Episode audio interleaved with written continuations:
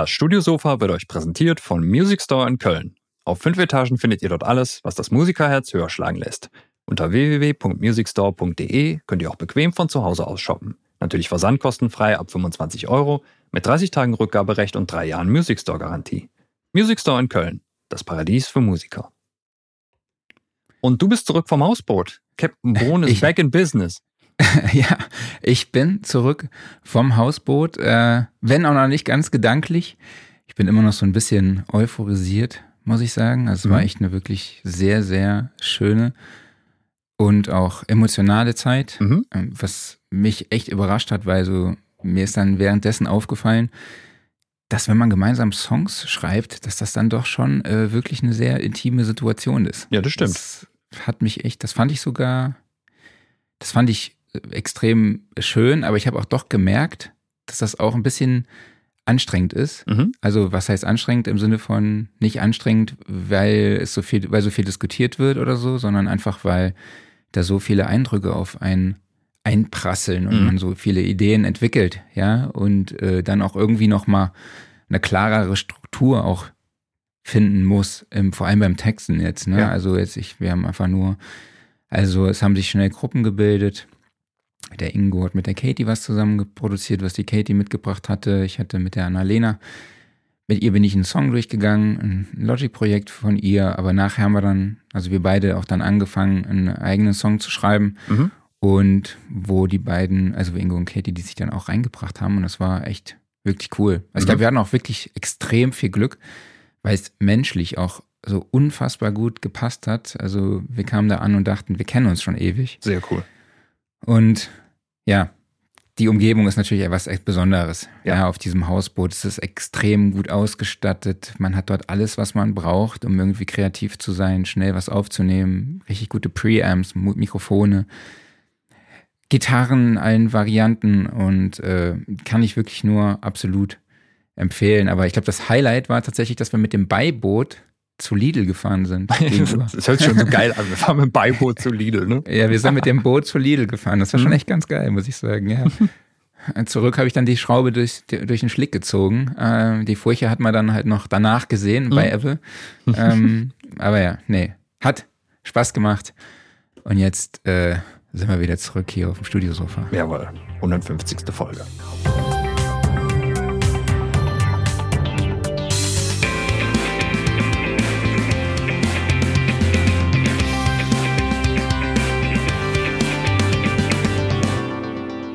Studiosofa, der Sound and Recording Podcast, Ausgabe 150. Ich spreche zum 150. Mal mit meinem werten Kollegen Klaus Beetz. Ja, ich habe schon eigentlich viel öfters mit ihm gesprochen, aber wir machen 150 Folgen voll heute mit Captain Bohn in the House. Äh, ja, äh, schon mal vielen Dank an alle, die hier geschrieben haben. Moin und Glückwunsch zur 150. Sendung von Roof Rockers oder Rocktracks Audioproduktion schreibt Happy Jubiläum. Danke euch, Leute. Vielen Dank. Ja, 150 ist jetzt wirklich eine unglaubliche Zahl, wenn man sich das mal so vorstellt. Ja, und 150 mal circa 120, ey, da kannst du schon mal. Wir verbringen schon ganz schön viel Zeit miteinander, ne? Also im Ja. Podcast sowieso und äh, also online so mäßig, ne? Mhm.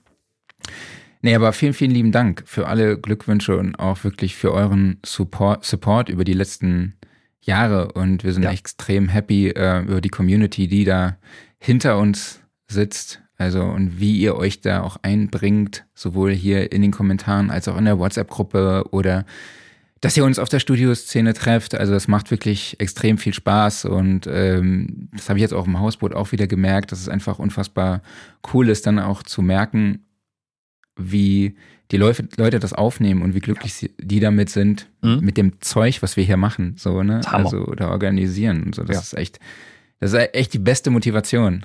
Ja, vielen, vielen also, Dank. Ja.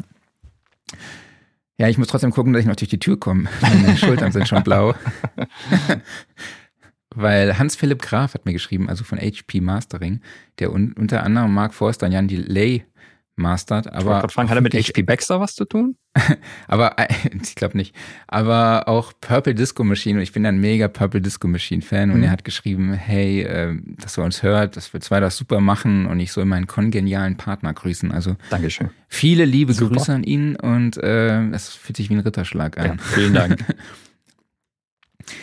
Ja, uns haben sehr, sehr viele Anfragen oder Nachrichten erreicht, sowohl auf meinem privaten Insta-Profil oder halt auch bei Sound Recording. Wir sollten mal nochmal so ein bisschen das Thema Home Studio in den Fokus bringen. Mhm. Und es war da der Wunsch, dass es auch speziell Tipps gibt für Leute, die das Ganze nebenberuflich machen. Mhm. Ja. Ich, muss, ich muss einfach so mal gestehen, mir fällt diese, diese Unterscheidung auch irgendwo schwer, weil ich immer finde, dass der Profi genauso gut von einem Anfänger was lernen kann, wie umgekehrt. Es geht ja bei uns eigentlich hauptsächlich um äh, Workflow-Optimierung, ja. würde ich es jetzt einfach mal nennen. Mhm. Und ähm, ich habe jetzt auch am Wochenende, ach, also letztes Wochenende mhm. auf dem Hausboot beispielsweise von der Annalena, die erst drei Jahre Musik produziert, gelernt. Vor allem viel über Reverb und Delay, mhm. also wie man es auch sehr viel einsetzen kann. Mhm.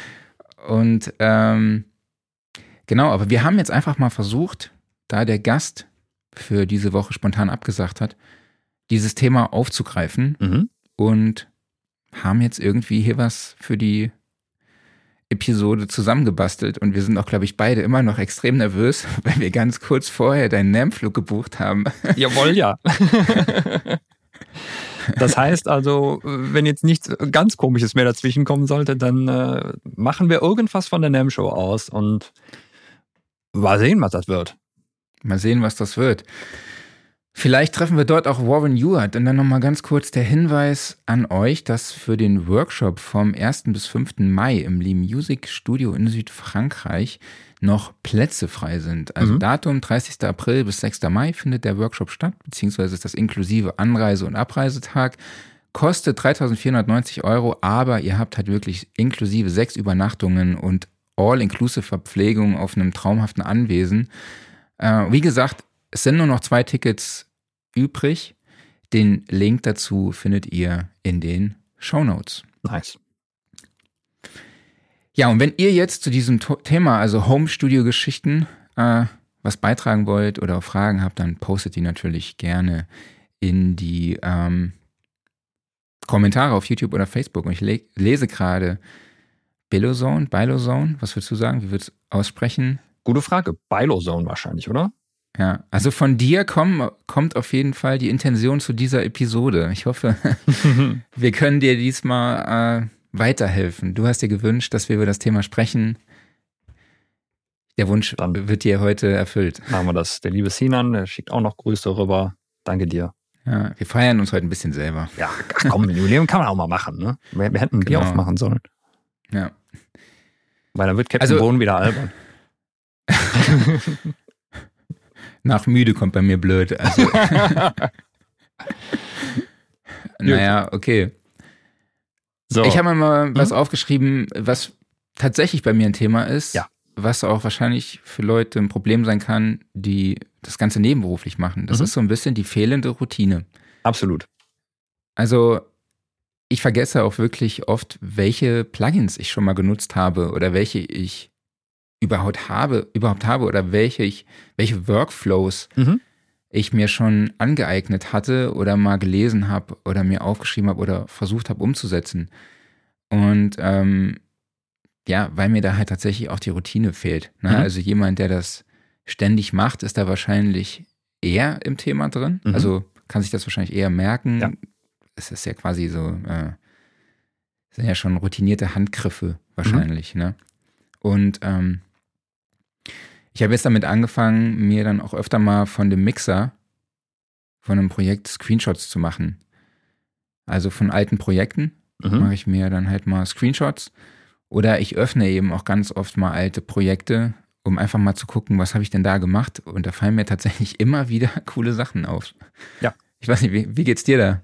Absolut genauso. Also es ist ja wirklich dieser Punkt, du sitzt zwar im Endeffekt äh, jeden Tag in dieser Arbeitssituation drin, aber wenn du halt nicht hauptberuflich Mixer bist oder eben Produzent oder was auch immer, also immer wirklich dieses Werkzeug permanent wieder benutzt, dann vergisst du so vieles. Ne? Geht mir ganz genauso. Und zumindest jetzt, wir haben bei dem Thema Plugins auch schon mal darüber gesprochen, ich versuche mich da irgendwie dann zu limitieren. Also dass ich dann zum Beispiel sage, also gerade in, in, in Sachen Synth, ähm, Plugins, du wirst ja überschwemmt damit. Ne? Es gibt so viel geiles Zeug da draußen und du könntest alles benutzen und ausprobieren und so weiter und so fort.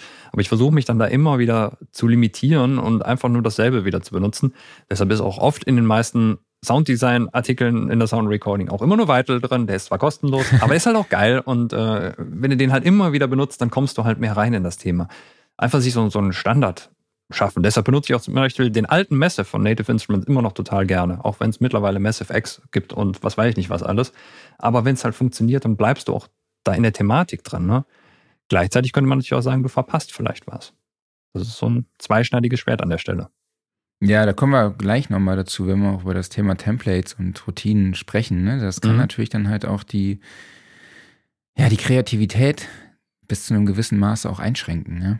Total. Ich habe witzigerweise, ich habe zum Beispiel über Jahre hinweg den HEQ von Waves benutzt. Das war immer mein Haupt-EQ. Und irgendwann bin ich dann mhm. umgestiegen auf Fabfilter und ich habe den HEQ komplett vergessen einfach. Mhm. Und der fiel mir letztens wieder ein und dann dachte ich noch, ach, das war doch, da war doch dieses coole Feature drin, dass du halt die verschiedenen Charakteristiken umstellen konntest, also dass halt pro Band ja eine andere Emulation eines EQs drin ist. Und ich fand das Höhenband immer so geil da drin. Und dann habe ich ihn mal wieder reingeladen und äh, Höhenband entsprechend umgestellt und siehe da, war HEQ mal wieder öfters benutzt. Aber ich weiß nicht, also habe ich ein Gedächtnis wie ein Sieb oder ich weiß nicht, aber man freut sich dann auch immer so ein bisschen darüber. Ja, total. Ne? So, mhm. äh, ach, stimmt, ey, das Plugin habe ich ja. Mhm. Ähm, Probiere ich doch nochmal aus. Ne? Ja. Ich guck mal gerade, ich kriege ja Feedback zu unserem Sound. Klaus mhm. ist gefühlt bessere Kompression, etwas mehr Brillanz in den Mitten. Aber verstehen kann man uns wohl beide. Dankeschön für euer Feedback. Äh, mir ging es eigentlich nur um die Lautstärke, aber vielen, vielen lieben Dank, dass ihr da in der WhatsApp-Gruppe uns äh, weiterhelft. Nee, ich habe auch dieses, wie heißt dieses, äh, dieser Air Compression? Nee, von, wie heißt der nochmal? Renaissance? Renaissance Kompressor. Renaissance Kompressor, mhm. den habe ich neulich auch nochmal entdeckt, dass ich den mir, du hast mir da immer von vorgelabert. Das ist geil. Die ganze Renaissance-Serie von Waves ist super. Dann habe ich mir den auch mal organisiert mhm. und ausprobiert und fand den auch gut, aber jetzt vergesse ich den immer. Mhm. Also, dass ich den, dass ich den habe, ne? Und ähm, aber eigentlich ist das ja auch cool, dass man so einen Wechsel mitmacht und immer mal ja. vielleicht auch bis zu einem gewissen Maße neu, neu von vorne beginnt, ne? um vielleicht dann auch neue Sounds zu generieren und äh, sich nicht immer in seinen Routinen verfängt. So. Das Interessante ist ja auch eigentlich, wenn man sich oft ähm, die Produktionsberichte anguckt, stehen ja auch immer schön in der Sound Recording drin, wo dann halt große Mixer einfach davon erzählen, wie sie Song A, B, C abgemischt haben. Das sind meistens irgendwelche Pro Tools Sessions und oftmal sind das einfach Stock-Plugins, ne? Oder uralte Sachen, auch sehr, sehr viele Waves, weil die halt mit die ersten einfach da waren. Wo mhm. du denkst, ja, die Dinger sind halt schon über 20 Jahre da, ne? Aber die benutzen die halt einfach, weil das ist das Standardwerkzeug, ne? Und es ist auch eine oft geführte Diskussion, hatten wir auch schon hier, dass ähm, einfach äh, kommt man mit Stock-Plugins zum Beispiel weit genug mittlerweile, also heutzutage auf jeden Fall, ne, es sei denn, du hast wirklich ganz, ganz Special Interests, ne?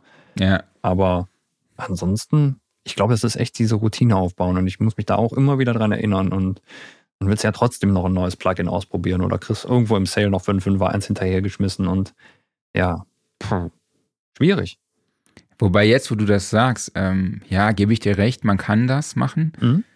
dass man mit den Stock-Tools weit kommt, aber ich glaube schon, dass es gewisse Features von Plugins gibt, die halt eben den Workflow so krass optimieren. Das stimmt. Dass es viel schneller geht. Ja, ja also ich habe jetzt auf dem Hausboot halt auch viele Stock-Plugins genutzt, damit wir halt alle kompatibel miteinander sind, wenn mhm. wir Sessions irgendwie austauschen. Mhm. Dann habe ich halt mit dem EQ rumhantiert von Logic, ja. Mhm für so Low-Cut-Sätzen und so ein Kram ist der gut, aber um jetzt irgendwie wirklich so mal zu gucken, mal zu sezieren, wo lege ich denn jetzt das Plugin hin, mhm. ne? äh, das Instrument hin im Frequenzbereich, wo, mhm. ne, das dauert schon länger. Das habe ich schon gemerkt. Das ist schon, schon echt ein Unterschied. Mhm. Ne? Und ähm, genau, also deshalb, aber da kommen wir gleich auch nochmal noch mal dazu. Ähm, Hast du noch was zu diesem Punkt zu ergänzen? Weil ich würde einfach festhalten, Screenshots machen von den Mixern, von alten Sessions, alles genau ablegen, dokumentieren, öfter mal reingucken, sich ähm, Notizen machen mit Workflows, die man irgendwo aufgegriffen hat und diese auch öfter mal durchgehen. So, das ist so das, was ich auch viel mache. Ne? Also wenn ich irgendwo was mitnehme aus einem Workshop oder aus einem Artikel oder aus einem Podcast, dann schreibe ich mir alles auf und gehe die ganzen Sachen dann irgendwann auch nochmal durch und gucke dann, wo nochmal was dabei ist. Also ich habe mir irgendwo mal aufgeschrieben, wo wie die Mixing Chain von Taylor Swift aussieht. Mhm. Ja, und wenn ich dann irgendwie so einen Track habe, der in diese Richtung geht und ich habe eine Sängerin, die dazu passt, dann rufe ich mir, dann schaue ich nochmal, ah, wie war das nochmal? Mhm. So, und dann steht da halt irgendwie 1176, EQP 1A, SUF 2 und äh, ab geht's. Nur das Schlimme ist halt, dass das wahrscheinlich mit so einem ultra geilen äh, Pult aufgenommen wird und mhm. mit einem Elan, Elan-Mikrofon, sodass ich da sowieso nicht vom Sound annähernd drankomme. Mhm. Aber ähm, man hat dann trotzdem so, man weiß dann, okay, so wurde das produziert. Und das ist halt so, hilft auf jeden Fall. Ja, ich, genau. Richtig. Bei fehlenden Routinen. Einfach ja. die Routinen irgendwo stehen zu haben. Man muss sich auch so notieren, haben wir auch schon darüber gesprochen, äh, dass man diese Notiz auch wiederfindet. Also es nützt nichts, wenn man das irgendwo auf einen Zettel drauf schreibt, der landet in der Schublade und man findet es nicht wieder, sondern irgendwo organisiert, wo das dann alles, wenn man die Info braucht, dann holt man sie sich schnell wieder. Hier gibt es genau. noch eine, einen interessanten Punkt von Patrick, finde ich. Ähm, die Frage ist halt, ob optimierter und schneller automatisch auch qualitativ besser ist für den jeweiligen Song. Ja, das ist eine ganz heiße Frage, finde ich, weil ähm, ich würde sagen ja und nein. Ne? Kommt halt drauf an. Also ich würde sagen, es, also, ist, es ist immer gut, wenn man schnell arbeiten kann, aber man muss nicht automatisch sich hinsetzen und sagen, so, heute schreibe ich fünf Songs, das muss jetzt so sein, also als ob man so roboterhaft an die Sache rangeht, ne? sondern Klar. man kann auch einfach mal entspannt sich da hinsetzen und sagen, mal gucken, was heute passiert. Aber wenn man sich dann auskennt und schnell und effektiv arbeiten kann, dann hilft das trotzdem, denke ich. Also ich muss jetzt sagen, in dem Fall vom, also ich bin ich grundsätzlich bei euch. Ähm, in dem Fall habe ich halt von dieser Fabfilter-Geschichte gesprochen. Ja. Und da kommst du halt auch einfach viel schneller, finde ich, und mhm. auch viel besser. Ich komme da näher ran. Also mhm. ich glaube, das, das Ergebnis ist tatsächlich besser. Also als mit dem internen. Klar, ich könnte noch hingehen und nachher die Q-Kurve mit dem anderen nachbauen. ähm, genau. Sinan hat noch einen sehr coolen Beitrag. Äh, habe mir ganz am Anfang auch Notizen gemacht, welche Plugins ich für welche Situation oder Problemlösung verwende, gerade weil es so viele Möglichkeiten gibt. Richtig ist natürlich auch ein guter Ansatz, dass man halt auch sagt, hey, ähm, für die Essing brauche ich das und das oder für, keine Ahnung, irgendwie äh, Knackser rausrechnen brauche ich RX oder sowas. Ja, mhm. Das ist ein bisschen sehr banal, aber so in die Richtung geht das ja, ne? Ja. Mikuma fragt noch, habt ihr einen Tooltip für so eine Art Knowledge Base? Also ich nutze äh, Microsoft OneNote, ist völlig unspektakulär, ja, ist auch kostenlos, ist ja eigentlich nur ein Notizbuch-Tool. Aber ich finde, das reicht dafür völlig aus. Und ja, es, mhm. liegt halt in der Regel, zumindest auf Windows-Systemen, einfach so rum. Gibt es natürlich auch für den Mac oder auch einfach online. Und es kostet halt nichts. Gibt aber genug andere Alternativen, die wahrscheinlich auch vielleicht mächtiger sind oder wie auch immer. Ja, ich schreibe mir halt alles in meine Notizen. Ich habe jetzt 500 Notizen und damit das Maximum an Notizen in meiner iCloud äh, erreicht. Ich muss jetzt immer wieder Notizen irgendwie löschen, alte. Ähm, genau. Sollen wir mal mit dem nächsten Punkt weitermachen? Gerne, ja. Ähm, ich habe mich so ein bisschen mit dem Thema beschäftigt, wie ich denn auf neue Workflows komme. Mhm. Und da ist mir aufgefallen, dass ich tatsächlich super vieles durch Social Media kriege. Es gibt da super viele Seiten, denen ich folge, die dann auch so Memes raushauen, wie ihre Vocal Chain aussieht und äh, mhm. oder ihre Gitarrenchain oder auch bei Herstellern, die da, wo mir was ins Feed gespielt wird ähm, oder in den Feed gespielt wird, wo äh, ich mir dann auch Sachen einfach aufgreife, ja. Und meistens gehe ich dann hin und mache mir einen Screenshot. Mhm.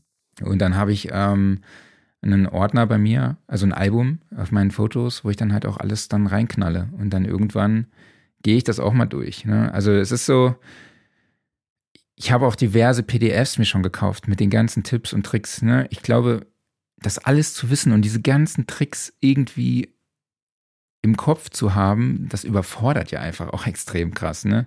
Äh, deshalb finde ich es auch mega cool, einfach dann nochmal so ganz unbekümmert dran zu gehen in Sessions, auch wenn ich ihn vielleicht gerade dort ein ganz anderes Problem habe, aber dann auch einfach mal diese ganzen Infos durchscrolle und dann überlege, ach, da ist noch die Idee, stimmt, das könnte ich auch mal nochmal ausprobieren mhm. und so. Oder die, oh, die Idee ist ja neu. Habe ich noch gar nicht gemacht, probiere ich jetzt auch mal aus. Und das macht ja auch irgendwie Spaß eigentlich, ne? dann mal neue Dinge auch auszuprobieren, weil es ist auch die Frage, ähm, jetzt kommen wir wieder, eigentlich wieder einen Schritt zurück zu Mhm. dieser anderen Geschichte. Was für eine Produktion ist es eigentlich? Ja. Ne? Also ist es eine Auftragsproduktion, die irgendwie schnell von der Hand gehen muss, oder ist, ist es eine Hobbyaktion, wo man einfach nur mit Spaß haben will? Mhm. Oder ist es vielleicht doch die Bandproduktion, wo dann vielleicht ein Release zwar bevorsteht, eine Deadline, zu der man fertig sein muss, aber man trotzdem gewisse künstlerische Freiheiten hat Mhm. ne, und man sich austoben kann.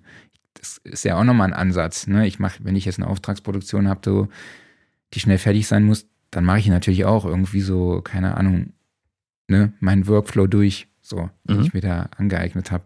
Aber wenn es so kreativer werden kann, dann kann man sich auch Zeit lassen, ne? Und Ja. ohne Druck da, da rangehen, ne? So, das. Aber wie, wie suchst du dir denn neue Tricks? Ja, ähm, das würde ich tatsächlich anders machen. Also ich, ich frage erstmal so, wel, welche Social Medias meinst du damit? Meinst du YouTube oder alles andere?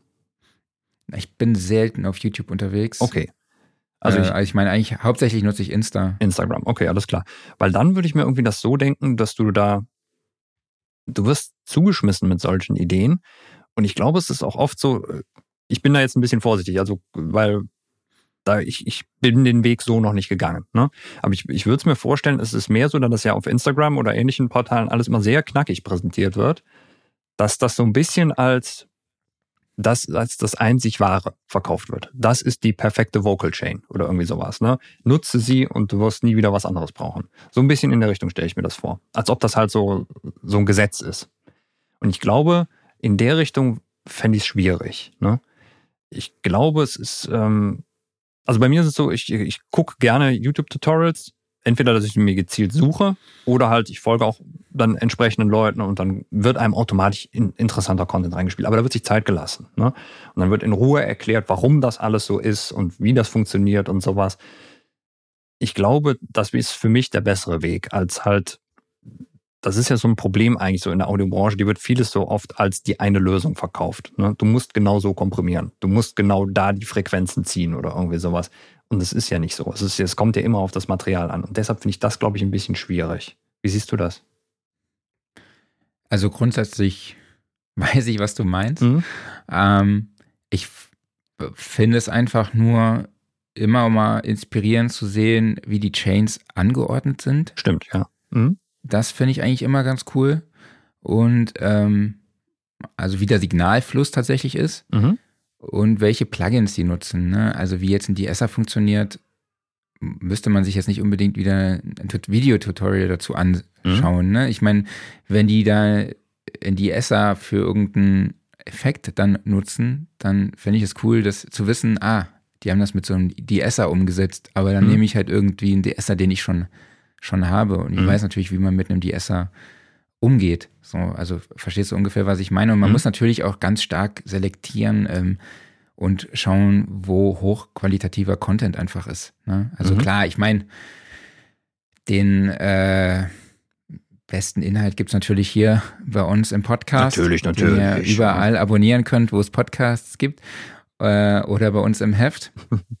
ähm, aber ähm, klar gibt's da noch natürlich andere, die guten Content auf den Socials machen. Und ja, da gibt's viel Gutes, aber da gibt's auch viel Quatsch. Da gebe ich dir absolut recht. Aber da gibt's ist bei YouTube genau Das dasselbe. überall, ja, natürlich. Hast völlig recht. Ne? Ich glaube, es ist einfach wirklich so dieses halt ähm, bei mir so ein bisschen, ich habe es gerne, dass es ein bisschen länger und breiter erklärt wird ne? und dann halt auch vielleicht mal gesagt wird, so komm, das ist eine Möglichkeit, anstatt das ist the way to go. Ne? Aber natürlich kannst du auch sowas auf YouTube finden, dass du sagst, okay, hier ist das Tutorial und wenn du nicht deine Vocals so komprimierst, dann äh, wirst du niemals ein Nummer 1 Hitler. Du brauchst unbedingt Sooth 2, weil ohne Sooth 2 kommst du nicht in die Billboard Top 100 Charts. Ist so. Haben die auch in den 80ern Ist schon so. genutzt, ne? ja. Auf ihren Yamaha Pro Mix. Ähm, ich habe mir so ein bisschen Gedanken mach, gemacht, wie kann man sich dann auf eine Session vorbereiten? Mhm. Also wenn man nicht so, wenn man weiß, man hat irgendwie wenig Zeit oder ja, und weil man das Ganze nebenberuflich macht, hast du da eine Idee? Wie kann man sich vielleicht auch ganz schnell mit Stift und Papier mal kurz in fünf Minuten darauf vorbereiten? Boah, das ist schwierig. Vor allen Dingen auch kommt es drauf an, was ist es denn für eine Session, ne? Also welche, welches Setup? Ein Künstler, eine Band, ein Orchester, Ja, ich- was auch immer. Ich meine, du weißt jetzt genau, was auf dich zukommt. Okay. Du weißt, okay, du hast Mhm. jetzt eine Band, Instrumentierung mit Drums, also ganz normale Band-Instrumentierung. Drums, zwei Gitarren, Bass, Gesang. Eigentlich ist es so Keys dieses, vielleicht noch. ja, dieses Standard-Setup. Ne? Also wenn du, wenn du genau weißt, was auf dich zukommt, dann hast du es in der Regel ja auch schon mal gemacht. Dann hast du ein ents- entsprechendes Template dafür vorbereitet. Da ist schon alles vorgeroutet und so weiter und so fort. Ne? Ja, du guckst, dass die entsprechenden Instrumente bereitstehen, wenn sie nicht mitgebracht werden. Du guckst vor allen Dingen, dass die Kabel bereit liegen. Du guckst, dass der Raum aufgeräumt ist und so weiter und so fort. Also dass im Endeffekt die ganzen Stressfaktoren so im Sinne von, ach nee, ich muss noch mal kurz dahinter klettern und sowas, dass das alles schon eliminiert ist. Ne? Das Programm ist auch schon geöffnet, die Session ist schon da. Ne? Und äh, ja, im Endeffekt muss der Künstler nur noch ankommen, sein Instrument einschalten oder einstöpseln oder wie auch immer und kann Mhm. loslegen. Ne? Das ist eigentlich das Wichtigste, um halt Druck rauszunehmen, um Druck von dir selber rauszunehmen und vor allen Dingen auch um Druck vom Künstler rauszunehmen, weil äh, pff, ne, wenn der reinkommt, da siehst du erstmal, äh, da läuft ja die Hälfte nicht, äh, dann ist schon doof. Ja, ich glaube auch, wenn man sich mit der Band, mit dem Bandsound auch nochmal auseinandersetzt, wenn man Referenztracks anfordert Ja. und sich auch mit der Band halt eben austauscht oder mit dem Künstler eben und schon mal vorab intensiv mit dem über den gewollten Sound spricht oder Mhm. vielleicht auch schon direkt mal sich das Panning überlegt, ne, oder die Tiefenstaffelung, ne, dann kriegt man halt nicht nachts um zwei Uhr, ich weiß nicht, wie oft ich die Anekdote schon erzählt habe, äh, eine SMS, wo dann drin steht, ich bevorzuge aber das Panning aus der Sicht des Drummers, statt andersrum. so, dann, ähm, ja, ich glaube, sowas kann man schon mal Vorab irgendwie dokumentieren Ja. und dann in Mhm. seiner Session dann einfach nachher nur umsetzen, genauso was Tiefenstaffelung und so angeht, dass man sich schon mal vor vorstellt, ja, wo soll der Bass sein, wo soll die Kick sein, wo sollen die Vocals stehen und so im Mix. Ähm, ich glaube, da mit dieser Vorbereitung kann man echt schon extrem viel Zeit sparen, nachher in der Session. Auch hier ist es ja gut, eine Checkliste zu führen. Also eine Checkliste einfach für einen selber, um einen zu entlasten und vor allen Dingen auch bei jeder Produktion, die man macht oder bei jedem Projekt, diese Checkliste immer wieder aktualisieren, weil es kommt ja jedes Mal irgendein neuer Aspekt dazu, den man vorher nicht bedacht hat, ne? direkt mit aufschreiben ne? und mit reinpacken. Ich habe tausend Checklisten. Ich habe für jede, für die Erstellung unseres Podcasts habe ich eine, Ch- eine Checkliste. Ne? Mhm. Also wir haben dieses Template, wo wir dann immer so die Themen strukturiert abgehen, wo wir die Fragen reinschreiben und so. Und ich habe eine Checkliste, ne, wo ich alles dann sage. Ich muss dann zu Podigy hochladen, ich muss ein Insta-Bild machen, ein Bild für die Seite, ich muss einen Facebook-Post machen, ich muss ein Reel machen. Das Reel muss auf TikTok, auf Instagram. Also kann ich mir gar nicht alles behalten. Ne? Nee. Also LinkedIn, was weiß ich nicht alles. Äh, ich habe für alles Checklisten. ja, das ist auch keine Schande, ne? Also Nee. cool bei all den Leuten, die sich das wirklich perfekt merken können, aber ich muss mir Dinge aufschreiben und ja, aufschreiben hilft. Ne? Es ist besser, man schreibt sich einfach alles auf, anstatt irgendwas zu vergessen und das war dann wahrscheinlich das Wichtigste. Ne? Ja. Und gerade halt sowas, also ähm, äh, heutzutage, wo wir die Möglichkeit haben, alles zu notieren und da einfach wieder darauf zuzugreifen, ey, notieren, kurz danach suchen, alles durchgehen, easy. Ne? Und immer wieder aktualisieren vor allen Dingen. Und auch hier ist es wichtig, das auch zu nutzen, weil das hat man, glaube ich, mal in der Folge so über Notationstools, also Notation im Sinne von nicht äh, Noten aufschreiben, sondern äh, ja, Sachen sich merken. Ne?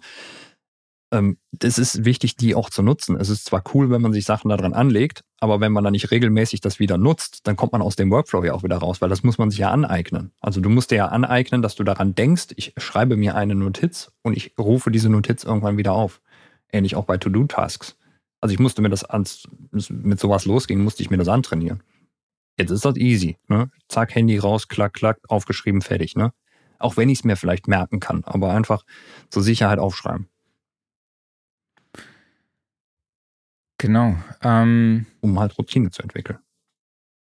ja, und ich finde auch dieses ständige Weiterentwickeln, diese Checklisten, ne, Mhm. ähm, zu erweitern oder mal Sachen rauszulöschen und neue Sachen da reinzuschreiben, das passiert bei mir auch. Ne? Also Mhm. das ist auch extrem wichtig, damit man sich da auch irgendwie äh, ja, weiterentwickelt. Total, ja, ja, genau. Ansonsten ist es halt wirklich, glaube ich, ähm, ja, oder was hast du denn noch, was du vorbereiten würdest für so eine Session?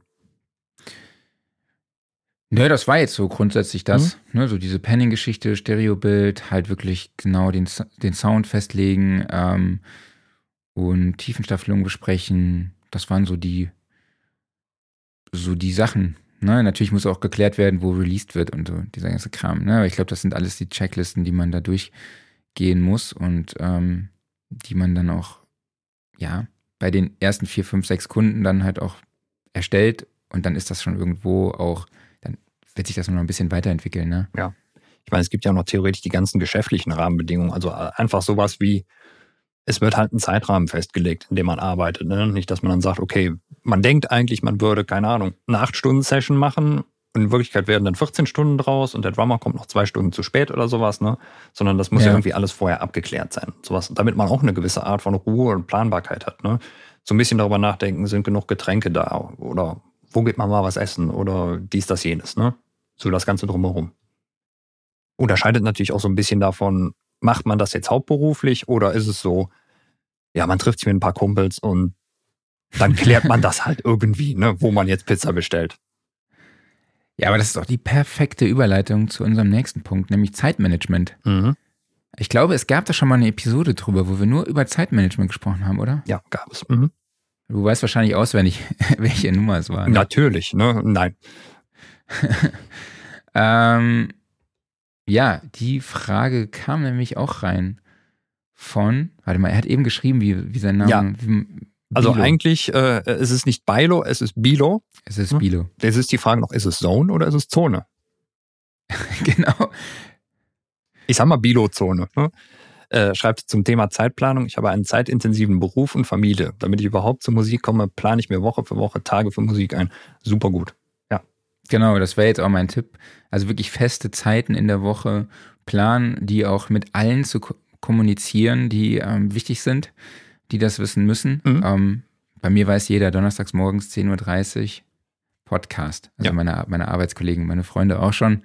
Und äh, was ich auch immer gut finde, ist nicht immer dann was vor sich herschieben, wenn man nebenberuflich ist, sondern auch wenn man vielleicht mal einen Tag hat, der vielleicht ein bisschen anstrengender war, man setzt sich abends dran, man hat sich das vorgenommen. Nicht unbedingt dann zu sagen, hey, nee, ich, ich lasse es heute oder so. Mhm. Ich schieb das irgendwie, weil dann kommt man auch irgendwie so ein bisschen aus der Routine raus. Und dann entwickelt sich halt auch so ein Druck, ah, ich muss eigentlich noch das machen. Mhm.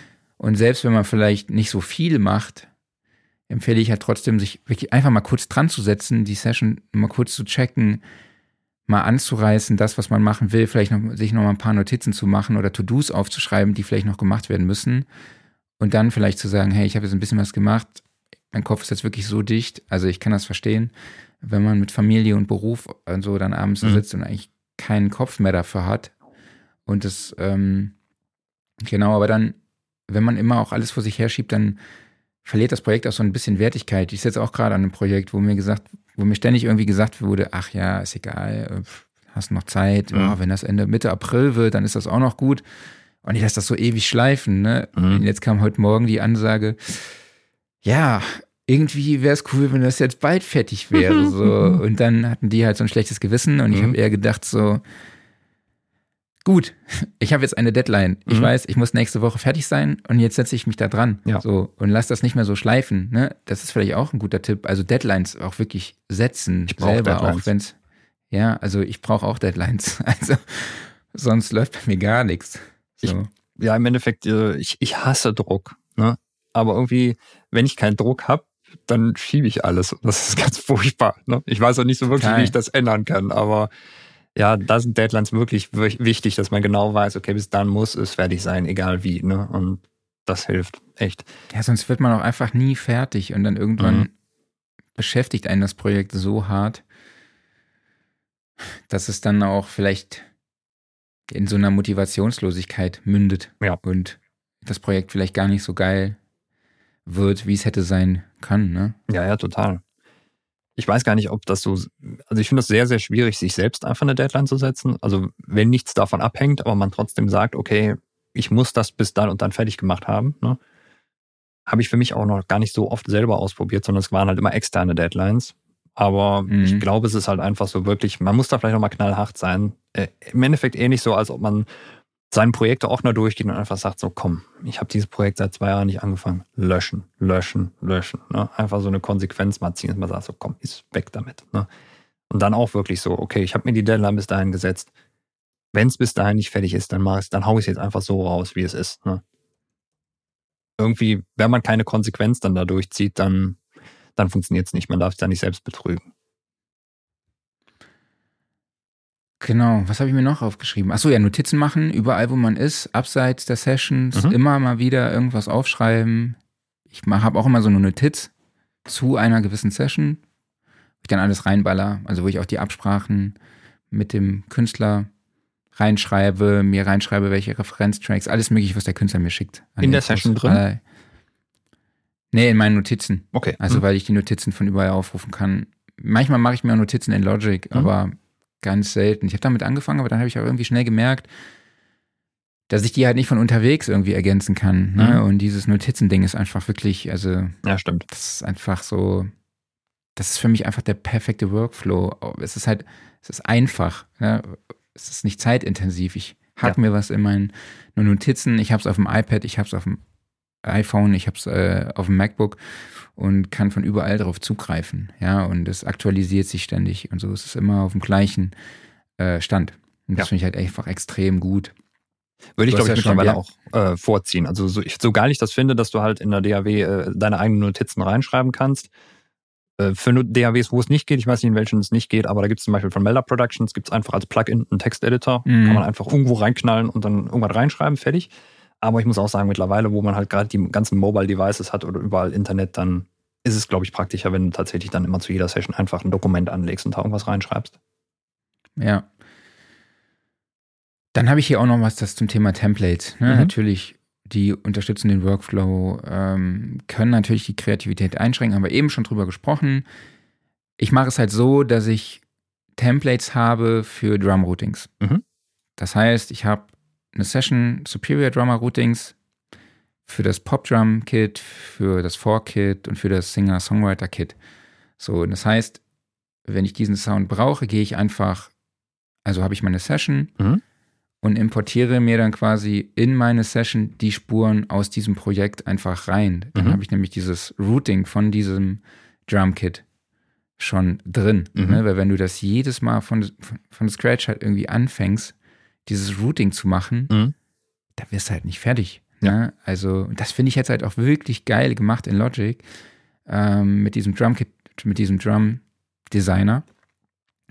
Ähm, also, wenn man sich so ein elektronisches Kit da reinlädt in Logic, dann hast du quasi das komplette Routing schon drin. Mhm. Ja? Also, äh, es geht nicht alles in eine Stereospur, du musst da im Sampler irgendwie rumdaddeln. Und das finde ich echt so mega geil gemacht und finde ich richtig cool. Und ähm, da braucht man dann halt sowas nicht. Das sind ja vorgefertigte Routings in genau. Logic, ne? Ähm, aber grundsätzlich gehe ich da schon so vor, dass ich dann auch sage, hey, hier sind meine Vocals, kann man sagen, ne? Meine Vocal Production Suite. Und dann hat man halt einfach den Taylor Swift Channel Strip, dann mhm. hat man den Vienna Channel Strip oder Ed Sheeran oder was weiß ich was, ne? Mhm. Also, oder ähm, oder man packt sich irgendwie dort auch eine, eine, Spur rein aus einer Session, wo man gedacht, die man selber gemacht hat und dann dachte, oh, das war eine geile Session, das ja. war eine geile Chain, die haue ich mir jetzt in mein Template für Vocals oder mhm. und genauso gut kann man das für Gitarren machen, für Bass, für alles Mögliche, für Keys, für Synths und das ähm, hilft einem auch, auch wieder dann auch nochmal den alten Workflow nachvollziehen zu können, ne? ja. diese Templates. Das finde ich, das finde ich echt äh, Cool, äh, cool, cool, äh, gut und cool finde ich das. Ähm, Spart halt einfach genau. total viel Zeit, ne? Und ja, und aufgeräumte Sessions, Sessions und Routings. Mhm. Also, wenn man eine neue Spur anlegt, nehmt euch wirklich direkt die Zeit und macht ein vernünftiges Routing. Ja, also ich habe mir mittlerweile auch angewöhnt, einen Instrumental-Track zu machen, der dann erst auf den Master geht. Also wenn mir, ich schicke keine Signale direkt auf den Stereobus, sondern ich route alles vorher noch meinen Instru Instrumentenbus. Mhm. Und ähm, das ist zwar aufwendig, aber nachher, wenn ich halt im Homestudio Recordings mache, ist es halt einfach, das Instru also Vocal Recordings mache, ist es halt einfach, dann den Lautstärkeregler von diesem Instrumental runterzuziehen und dann höre ich die Vocals halt besser, ja? ja. Hat den Vorteil und du kannst auch den Masterbus ganz anders anfahren, ne? Du kannst dann noch ähm, das und dann natürlich auch wirklich immer, du machst eine neue Synthspur, okay, dann routet das auch auf den Synthbus. Ja, das nicht irgendwie dann nachher, okay, du drückst was solo und dann denkst dann, warum höre ich denn das jetzt nicht? Oder warum höre ich das denn noch, wenn ich da mute und so, weil mhm. wieder irgendwas nicht richtig geroutet ist. Oder ähm, was ich auch empfehle, ist es immer die gleichen, also nicht irgendwie 15.000 Vocal Tracks zu machen, Ja. sondern auch immer mal zu gucken, kann ich vielleicht irgendwelche Spuren zusammenlegen. Mhm. Ne?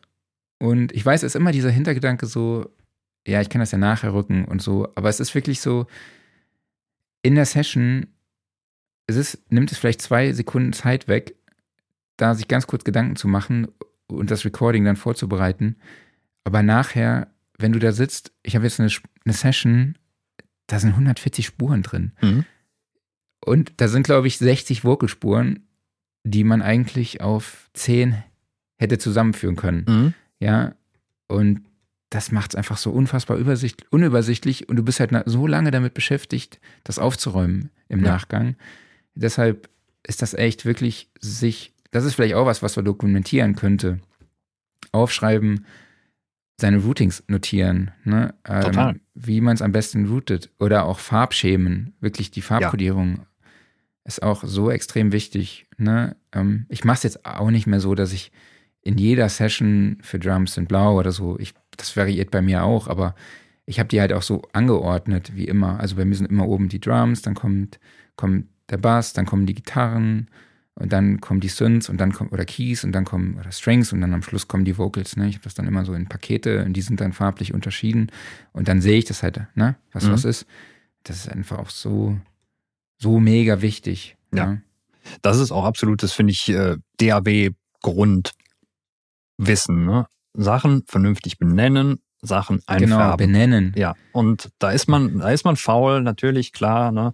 Aber muss man machen, hilft einem total. Ich kann das jetzt gerade nur aus der Cubase Nuendo-Perspektive sagen, da sind halt unglaublich viele Sachen möglich.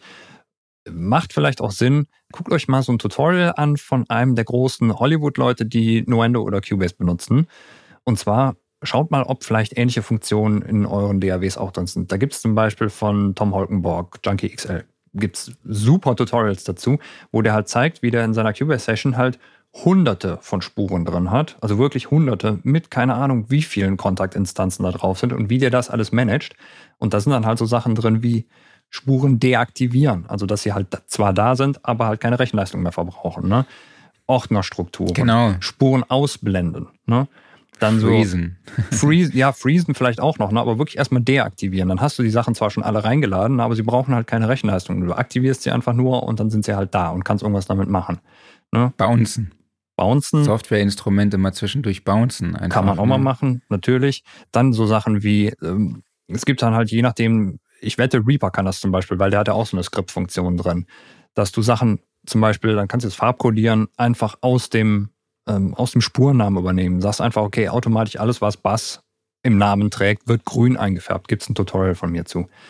So Sachen wie, du suchst halt nach einem Namen und dir werden auch diese Spuren nur noch angezeigt. Ne? Also du tippst dann halt ein, okay, zeig mir nur Vocalspuren und dann siehst du auch nur noch Vocalspuren. Alle anderen werden automatisch versteckt. Ne? Das hilft total. Und ich wette, andere DAWs können da genauso viel. Ne? Oder vielleicht noch mehr. Aber sich einfach mal damit beschäftigen, weil das sind halt, das sind Sachen, die machen keinen Sound. Die sind erstmal nicht so spannend. Guckt man sich erstmal nicht an. Ne? Aber wenn man sich damit beschäftigt und denkt so, oh verdammt, das kann einiges beschleunigen oder übersichtlicher machen, ne? dann wird das auf einmal richtig spannend. Total. Was mir jetzt auf dem Hausboot auch aufgefallen ist, die hatten eine XLR-Patch Bay. Sowas ist geil. Das fand ich echt geil. Und Mhm. theoretisch ist das ja auch im Ton, also im Home-Studio, du hast zwei HE Mhm. und legst da einfach alles drauf. Deine ganzen Inputs und Outputs, benennst das vernünftig, besorgst dir ein paar XLR-Patch-Kabel und dann hast du halt direkt alles am Start. So, das ist schon echt ähm, ganz geil. Und ich glaube, wenn ich die hätte, würde ich mein Outboard auch benutzen. Da musst du nur vorsichtig sein, äh, leg dir keine Phantomspeisung da drauf. Das kann übel enden. äh, wie meinst du das? Nein, du kannst ja mit XLR, dann würdest du dir ja wahrscheinlich auch vielleicht einen Mikro-Input oder irgendwie sowas da drauflegen, ne? Äh, Im Gegensatz jetzt zu einer Klinken-Patchbay. Und dann kann es ja leicht mal passieren, dass du dir halt äh, Phantomspeisung auf die Patchbay holst. Ach so, okay. Und wenn du dich dann einmal da müsste verpatchst, ist das nicht so cool. Ja, verste ah, verstehe, Mhm. verstehe. Das heißt, wenn du in einen Preamp gehst, wo der, wo die Phantomspeisung schon an ist und Genau. du hast irgendein Mikrofon oder was, was du oder irgendein anderes Instrument, Gerät, was das dann nicht verträgt. Richtig, du? genau. Dann ist doof. Ja, Aber also das Problem hast du bei einer Klinken-Patchbay in der Regel nicht. ja, okay, verstehe. Aber trotzdem, verstehe. äh, XLR-Patchbay Guter super Punkt. Gut. Mhm. Und vor allen Dingen auch nicht viel teurer. Ne? Klar, du hast natürlich weniger Anschlüsse wegen der Größe einfach. Aber das ist jetzt nicht irgendwie sowas wie eine TT-Phone Patch Bay oder sowas, wo du direkt halt hunderte von Euro ausgeben musst. Ja, genau. Und ich fand es auch einfach, es ist ja so praktisch, wenn man dann auch nur zwei HE ungefähr braucht. Man kann ja, also wenn die vier, oder keine Ahnung, wenn du, wie viele werden da sein in einer Reihe? Zehn? Dann kannst du ja schon zehn XLR. Ich guck Dann mal. brauchst, ja, dann brauchst du ja eigentlich nur zwei HE und dann kannst du da ja fünf oder zehn, zehn Geräte dran anschließen, wenn die jeweils einen Aus- und einen Eingang haben, ne? Ja, sind zwölf übrigens. Also Ja, oder zwölf. standardmäßig. Und dann ähm, bist du ja da schnell dabei. Du brauchst ja dann nicht für je, jede Reihe brauchst du dann nicht einen Input, dann kommt wieder Output, dann kommt wieder Input, dann kommt wieder Output, weil du kannst ja in eine Reihe quasi Input und Output machen und in der nächsten Reihe auch Input und Output. Also das äh, kannst du auch ganz gut strukturieren. Da hast du auch direkt alles am Start gepatcht und gut ist. Ist übrigens auch so ein, so ein Workflow-Tipp. Ich guckte gerade hier nach unten. Ich habe keine XLR-Patch Bay, aber ich habe so einen Leerrahmen, ähm, wo man so vorgefertigte Neutrik-Buchsen oder sowas reinschrauben kann. Halt XLR-Buchsen zum Beispiel, um sich halt ähm, Anschlüsse von hinten nach vorne zu holen. Und Mhm. da habe ich mir dann halt zum Beispiel die Preamp-Eingänge direkt nach vorne geholt. Und da hat halt Neutrik ein Riesenangebot an Steckervarianten. USB zum Beispiel, MIDI oder was fällt mir noch ein Netzwerk. Ne? Kann man sich alles nach vorne holen, dann muss man nicht mehr hinter den Rechner kriechen. Klar, kostet ein bisschen was, aber ist jetzt auch nicht, sind keine Unsummen. Und aber einfach diese Bequemlichkeit, dass man dann sagen kann, okay, wenn ich keinen äh, USB-Anschluss vorne am Rechner mehr frei habe oder sowas, sondern ich müsste jedes Mal mit meiner Festplatte oder meinem Stick hinter den Rechner kriechen und das Ding da einstöpseln.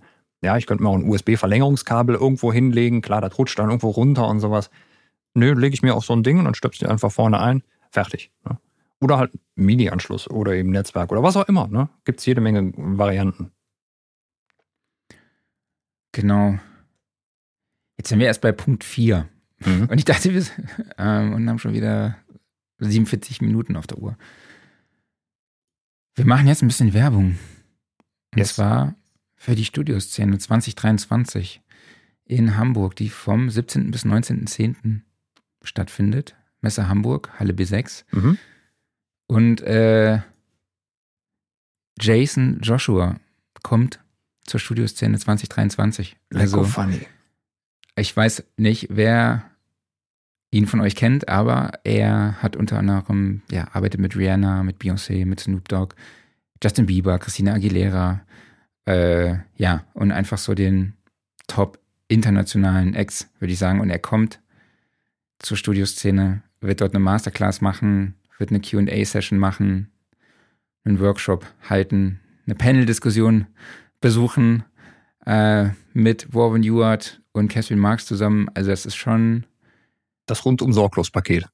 das ist schon geil. Mhm. Also ich bin mega happy, dass das geklappt hat, dass, dass er rüberkommt. Und ich freue mich drauf. Ähm, ja, weiter bestätigt sind Warren Ewart von Produce Like a Pro, Catherine Marks, habe ich schon erwähnt, äh, Moritz Enders, Jill Zimmermann und Quarterhead. Ähm, weitere Namen Sehr geil. folgen in Kürze und ähm, ich lasse euch wissen, wenn es mit dem Ticketing losgeht. Jason Joshua wird am 18.10. auf jeden Fall seine Masterclass halten. Ähm, genau, also da müsst ihr euch auf jeden Fall schon mal merken, dass es bald Tickets gibt. Schon mal die F5-Taste ölen. Genau, also jeden Tag einfach studioszene.de Mhm. checken oder jede Woche unseren Podcast hören, wenn wir darüber reden, ob es jetzt endlich Studioszene-Tickets gibt. Also ja, das Datum ist fix. Wir finden gemeinsam mit der LeadCon statt, dem Event der Veranstaltungsbranche, vom 17. bis 19.10. auf der Messe in Hamburg, Halle B6. Mhm. Und wir beide werden natürlich auch da sein. Aber ich habe Jason schon angefragt, vielleicht können wir ihn treffen auf der Mhm. NAM-Show. Uh, Vielleicht machen wir da mal so einen kleinen Anteaser. ja. Das hört sich gut an.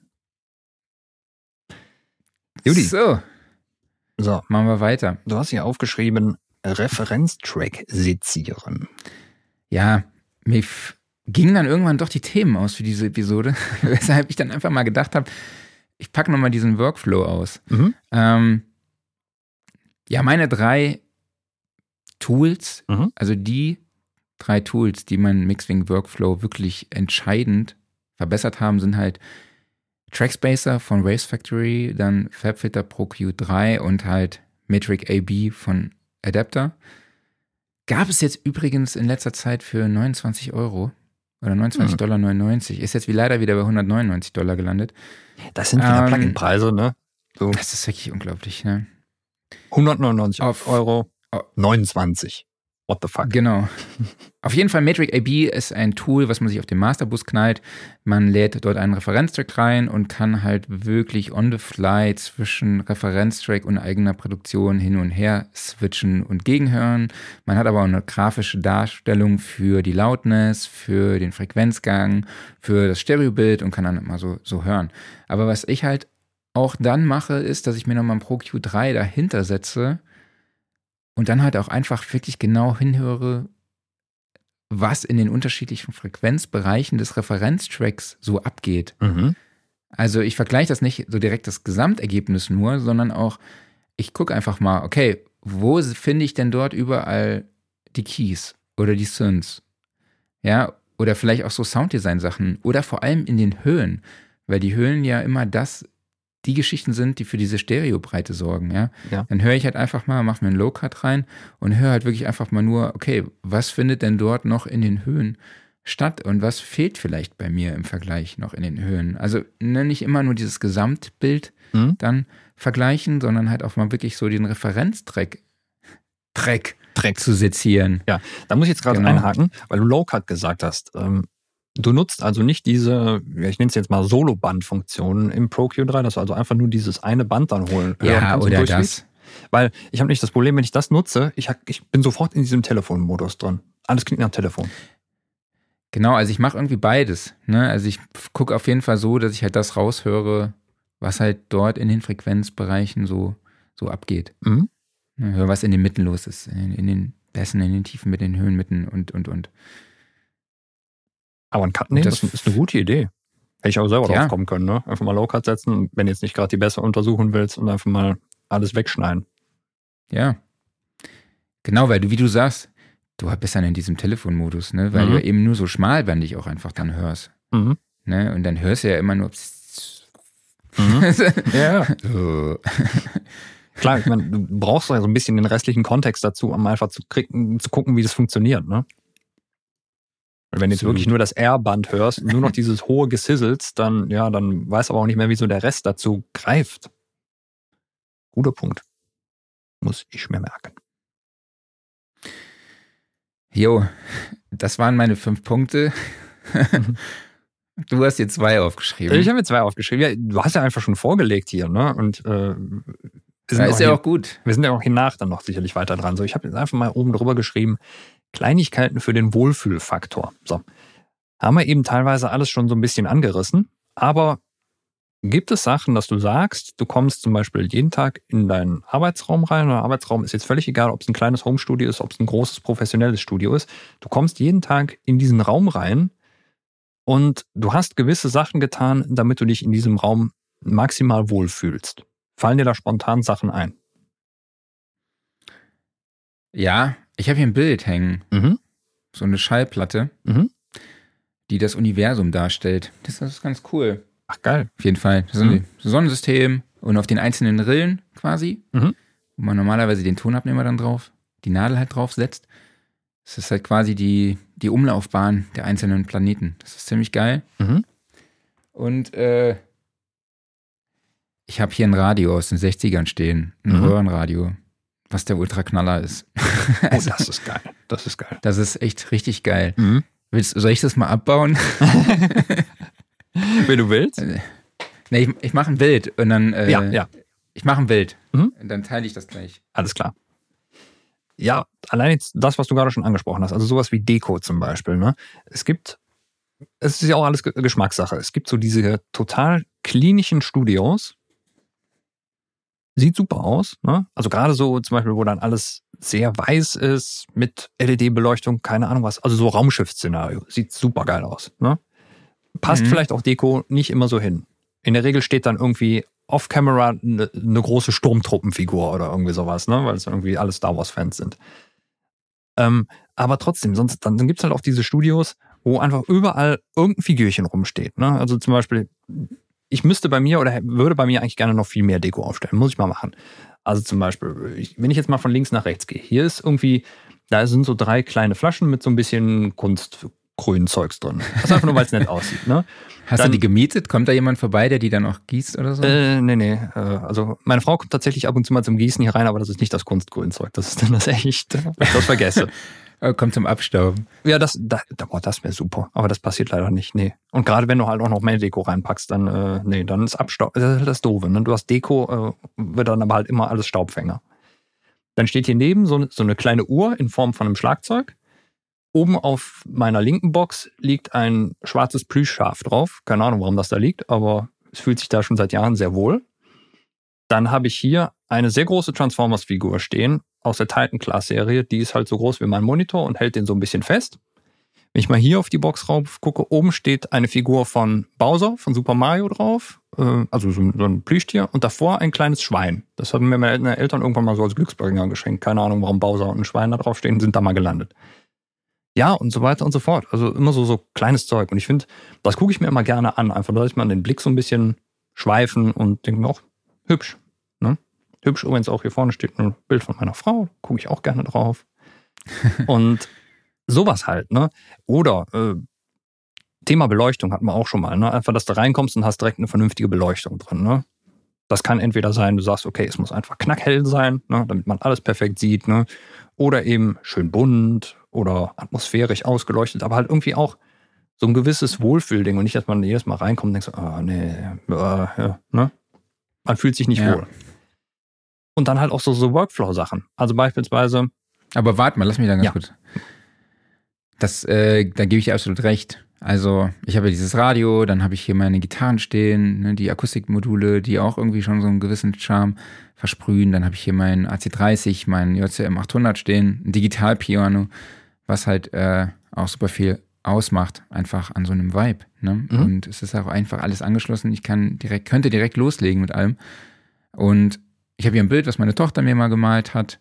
Ich habe hier auch einen Puck liegen. Hier liegt eine Mundharmonika, warum auch immer. Mhm. Hier liegt aber auch mein Pickholder. Ich habe mir jetzt so einen Pickholder besorgt von, für eigentlich für so ein Mikrofonstativ. Mhm. Ähm, der liegt aber jetzt hier immer. Und seitdem finde ich wieder meine Plex und es gehen nicht allzu viele verloren. Also das ist wirklich ein, ein super Tipp. Aber soll ich euch einfach mal nochmal kurz dieses Ja. Radio zeigen? mach mal. Das ist aus den 60ern, gehörte meiner, meinem Uropa, meiner Uroma. Und ähm, das richtig Coole ist, ich habe sogar noch die Original Gebrauchsanweisung. So, jetzt seht ihr wirklich meinen gesamten Bildschirm hier. Mhm. Ja, Nice. Schaub Lorenz. Ne, so richtig schön retro, Richtig geil. äh, in Holzoptik. Ne, so. Da steht, glaube ich, sogar noch irgendwo. Ja, da steht. Ich glaube, da steht sogar irgendwo noch Mittelwelle, so die ganzen Ortsnamen, wo die ganzen Sender dann halt standen. Also unter anderem halt auch Saarbrücken und so. Jetzt muss ich mal eine Also doofe Frage stellen.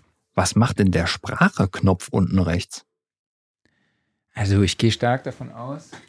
Synchronübersetzung. Ich denke, dass du da so ein bisschen Klangveränderungen machen kannst. Ne? Ach, du Müsste ich jetzt ist in der Beschreibung-. Das kann natürlich sein. Ja, Genau, das dass da die. Sprachverständlichkeit irgendwie verbessert wird oder so. Ja, Keine geil. Ahnung. Ne? Ja, es ist auf jeden Fall Und das ist auch so schön mit den ganzen deutschen Begriffen. tollen Vibe. Abstimmung. Ne? Kein Tune-Regler, Ja, ja. es ist Abstimmung. Ja. Das ist schon ganz geil. Und rechts ist der Diskantregler anstatt Höhen. ja. Super gut. Stereo Balance. Ich weiß gar nicht, also das ist ja, das ist schon echt ganz, ist ein witziges Ding, funktioniert auch noch. Also Richtig bin ich auch cool. echt stolz drauf. Wie Mhm. gesagt, komplette Gebrauchsanweisung, Garantieschein ist auch noch dabei. Mhm. Ist mittlerweile abgelaufen. Tatsächlich? Aber, ja, ja, die ist tatsächlich Mhm. abgelaufen mittlerweile. Äh, witzig war, wir hatten bis vor kurzem immer noch einen, einen Schaub Lorenz, gibt's ja wieder. Ich glaube, das ist aber irgendwie jetzt kein deutscher Mhm. So wie Hersteller Grundig. mehr. Ja, so, genau. Also man hat das die Marke wieder neu aufgelegt, Genau. hat einen Kühlschrank dann auch davon und nebendran Mhm. stand dann neben diesem neuen Kühlschrank dann das Radio. so viel dazu. noch ein paar Informationen, die richtig wichtig sind, hier rausknallen. Ähm, ich teile jetzt, ich entteile jetzt einfach nochmal. Ja, ja. So, so Wunderbar. da sind wir wieder. Genau. Oder halt so eine Frage wie, du kommst rein, wo stelle ich meine Getränke hin? Ne? Wenn das schon vordefiniert ist. Weil das ist so ein Problem im Homestudio. Ne? Wo stellst du Getränke hin? Weil, ja, Also eigentlich ich möchte sie hab hier griffbereit haben. Ne? Ja, Aber wenn du so ein Ding mal umstößt, dann ist in der Regel äh, Achterbahn. Hm? Ist blöd. Wenn man Total. sich da schon sowas vordefiniert, dann hat vielleicht schon irgendwie Untersetzer an der Stelle stehen oder irgendeine Sicherung. Gibt's von K&M ja auch diese tollen Teile. das ist mein Oder- Untersetzer. Oder von ein Mondpilot. Aufkleber. Ein Ja, sehr Aufkleber nice. von Mondpilot. Das ist mein Untersetzer. Das ist eine Stufe über der AOL-CD, würde ich sagen, oder? ja, auf jeden Fall. AOL 5.0 oder was? ja. Ich Geil. habe ich hab hier zwei so Glasuntersetzer stehen. Die sind immer morgens für einmal für Kaffee, einmal für Tee. Und da freue ich mich auch schon immer, wenn ich genau darauf was stellen kann. Das Problem ist, es ist halt nur so mediumsicher. Ne? Also bei Kaffeetassen, okay, die schmeißt man nicht so oft um. Das geht noch. Aber die werden halt auch in der Regel benutzt dafür, um da mal eine Bierpulle draufzustellen. Und direkt dahinter steht halt mein geliebter Access Virus. Also wenn da mal was umfallen sollte, dann habe ich mir da keine Gedanken drüber gemacht und das wäre echt- echt nicht so cool. Also da muss ich ein bisschen dran feilen, dass das besser wird. Ne? Aber nur mal so vom Gedanken her. Also das ist, ist auch so ein Wohlfühlfaktor für mich. Oder beispielsweise, dass ich immer weiß, wenn ich ein Kabel brauche, dann habe ich das irgendwie schon, dann habe ich das da. Ne? Ähm, ja, hier, ich habe trage ja heute hier das Skype hier nicht, ne? aber hier unsere Freunde. da habe ich immer mal geguckt, dass ich zumindest so ein bisschen passende Kabel vorrätig habe. Also so allein in verschiedenen Längen schon. Ne? Man muss ja jetzt nicht irgendwie hunderte Kabel gehortet haben oder sowas, aber du weißt irgendwie, du hast so als Spare noch ein kurzes und ein langes Klinkenkabel oder sowas, falls es halt mal brauchst, falls gerade irgendwie ein Instrument reinkommt, ne?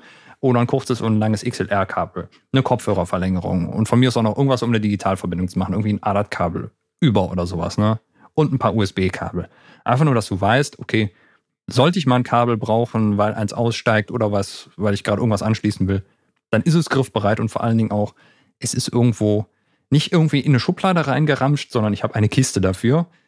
Da sind entweder meine Klinkenkabel drin oder ich habe eine Kiste, da sind meine XLR-Kabel drin und so. Das ist alles organisiert, ne? Adapter. Adapter, ja, auch die sind sortiert, ne? Und äh, in so einem Werkzeugkästchen oder sowas. Alles griffbereit. Allgemein, glaube ich, griffbereit, Sachen griffbereit haben ist auch schon so Wohlfühlfaktor. Kommst rein, der Raum stresst einen nicht. Was mich hier stresst, ist, dass er nie aufgeräumt ist, aber da bin ich selber schuld. Also bei mir gibt es diese Kisten, das Problem ist nur, da liegt halt alles drin. So, ich muss dann immer alle Kisten Das durchgehen ist- und gucken, Ja. wo war jetzt nochmal. Aber das Geile ist, dann finde ich immer wieder, ach, sowas hatte ich, wusste ich gar nicht. Habe ich neulich neu bestellt, Mhm. weil ich gar nicht mehr wusste, dass ich das hatte. Shit. Vielleicht ist so eine Inventarliste auch gar nicht schlecht, ne? Ja. Ach, guck mal, hier liegt noch eine Vocal Chain von Taylor Swift drin. Genau. Ja, Inventarliste ist tatsächlich auch nicht schlecht. Also je nachdem, Das stimmt eigentlich, ne? so gerade bei Kabeln, ne, dass du weißt, okay, ich habe das Kabel. Man schreibt am besten noch dahinter, ist verbaut oder ist nicht verbaut. ja. Weil das ist dann Oder- auch wieder doof. Ja, oder eine Excel, wo dein Routing drin steht für dein Outboard. Das habe ich Ganz auch. wichtig. Ja, ich sowas jedes mal Mal, wo, wo ist jetzt nochmal die Gitarre, wo ist der äh, Two Notes, Captor 8 oder wo ist was, ne? So, Ja. Das ist echt ziemlich, ziemlich wichtig Ja, ja, und Routing, hilfreich. Routing für Audio, Routing für MIDI und so weiter und so fort, dass man das einmal notiert hat, dass man nicht mehr denkt, okay, boah, an welchem MIDI-Anschluss habe ich das Ding nochmal angeschlossen? Und dann wird es nämlich eklig, wenn du dann hinters Rack kriechen musst und dann noch, ah nee, sehe ich gerade nicht, Lampe rausholen, äh, sehe ich immer noch nicht, Foto machen, irgendwas, nee. Mm -mm. Ist übrigens eigentlich auch wieder so dieses Thema, Studio einmal vernünftig aufbauen. Alles schön verkabeln, alles beschriften und so weiter und so fort. Ist auch wieder lästig alles, ne? Müsste ich auch mal wieder dringend machen. Aber wenn man es gemacht hat, dann, dann ist wieder schön für zwei Wochen, bis man dann Mhm. neues Zeug hat. ja. Ne, ich bin jetzt absolut happy im Moment, muss ich ganz ehrlich sagen. Ich bin froh, dass alles so ist, wie es ist und Mhm. läuft. So. Ähm, du hast noch einen Punkt aufgeschrieben hier.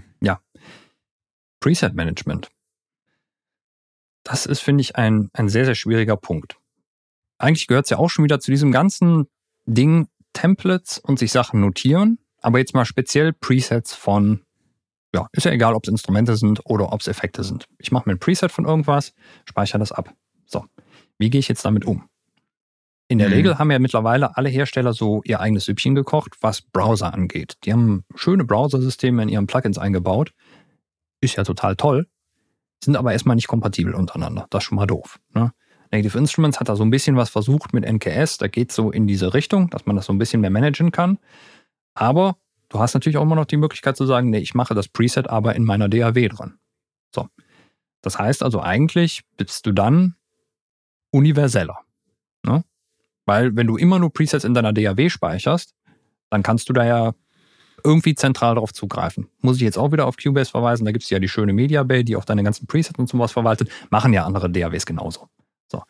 Aber wo Ah, machst du das erzähl denn? mal, wie das, aus, wie das aussieht. Das heißt, du hast eine, ein Preset von all deinen ganzen Plugins, egal welches oder egal welche Softwareinstrumente und du sagst, du hast da eine Liste mit, da sind jetzt alle Synthesizer drin, da sind dann aber auch irgendwie Native Instruments Geschichten drin und Arturia Sachen. Genau, also wenn ich jetzt zum Und Beispiel dann sagen würde, so, ich, ich brauche jetzt einen Trans-Lead-Sound oder irgendwie sowas, ne?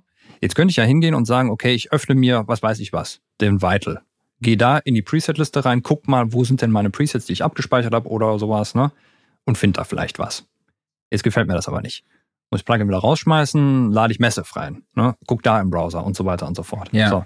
Und ich könnte aber auch einfach sagen, oh, ähm, hier in Cubase, ich suche in der Media Bay zum Beispiel nach dem Begriff Translead. So, und dann werden mir alle meine Presets angezeigt, die zu diesem Begriff passen. Das könnte auch ein EQ-Preset sein oder irgendwie sowas. Aber ich sehe auch dahinter in der nächsten Spalte, welches, äh, welches Plugin betrifft das. Dann ziehe ich mir das aber Preset hast du den Tag, Hast du. hast du den Tag vergeben? Der wird automatisch vergeben. Also wenn du halt ein Preset ablegst aus irgendwie einem Plugin raus, dann wird dieser Tag ausgefüllt. Automatisch. Okay. Und das heißt, Aber nur dann kannst du, aber nur dann findest du den in dieser Media Bay. Anders Nee. nicht. Ich würde ja einfach nach dem Namen des Presets suchen. Also wenn ich mir irgendwo in irgendeinem x-beliebigen Synthesizer einen Translead baue und speichere ihn in Cubase Achso, du Preset ab. speicherst dir dann selber ein Preset Genau. und das benennst du dann mit, benennst du dann halt auch vernünftig und deshalb kannst du dann in dieser Media Bay halt auch nach allen Presets suchen, die Richtig. du so benannt hast. Also genau. das heißt, okay, egal welcher alles klar. Klangerzeuger oder egal welcher Effekt. So. Okay. Ziehe ich mir das rein, wird das geladen, fertig aus. Ne? so. Mhm. Nachteil von der Sache ist natürlich wiederum, wenn du jetzt viel mit Presets arbeitest, die mitgeliefert werden, dann ist das natürlich blöd. Richtig. Ne? Ich meine, habe ich mich ehrlich gesagt jetzt äh, vorher nicht mit beschäftigt. Es gibt eine Batch-Funktion da, um das irgendwie umzuwandeln. Aber wenn es die nicht gäbe, wäre das unpraktisch. Dann könnte ich natürlich hingehen und sagen, okay, jedes Mal, wenn mir ein Preset besonders gut gefällt von den mitgelieferten, dann speichere ich mir das einfach noch kurz als DAW-Preset ab. Ich muss ja einfach nur auf Speichern drücken, kurz den Namen eintippen, das war's. Ne? Aber wie machst du das denn? Also Preset-Management. Sowas mache ich gar nicht. okay, Problem gelöst. Ja. Nee, also ich bin ja so ein Preset-Stepper. Mhm. Ne? Also ich fange halt immer wieder von vorne an. So. Okay. Also, wenn es um so Softwareinstrumente geht oder so, ja, um so Sounds zu finden. Mhm. Ich, oder bei Arturia gucke ich, suche ich immer Klaus Beetz und dann gucke ich mal, was du so an Presets gemacht hast. Die benutzt du schon mal nicht alle. Genau, die habe ich noch nie verwendet. ähm, und äh, ja, und dann passe ich die halt immer automatisch an. Aber was du sagst, ist natürlich mega gut. Ne? Also macht total Sinn.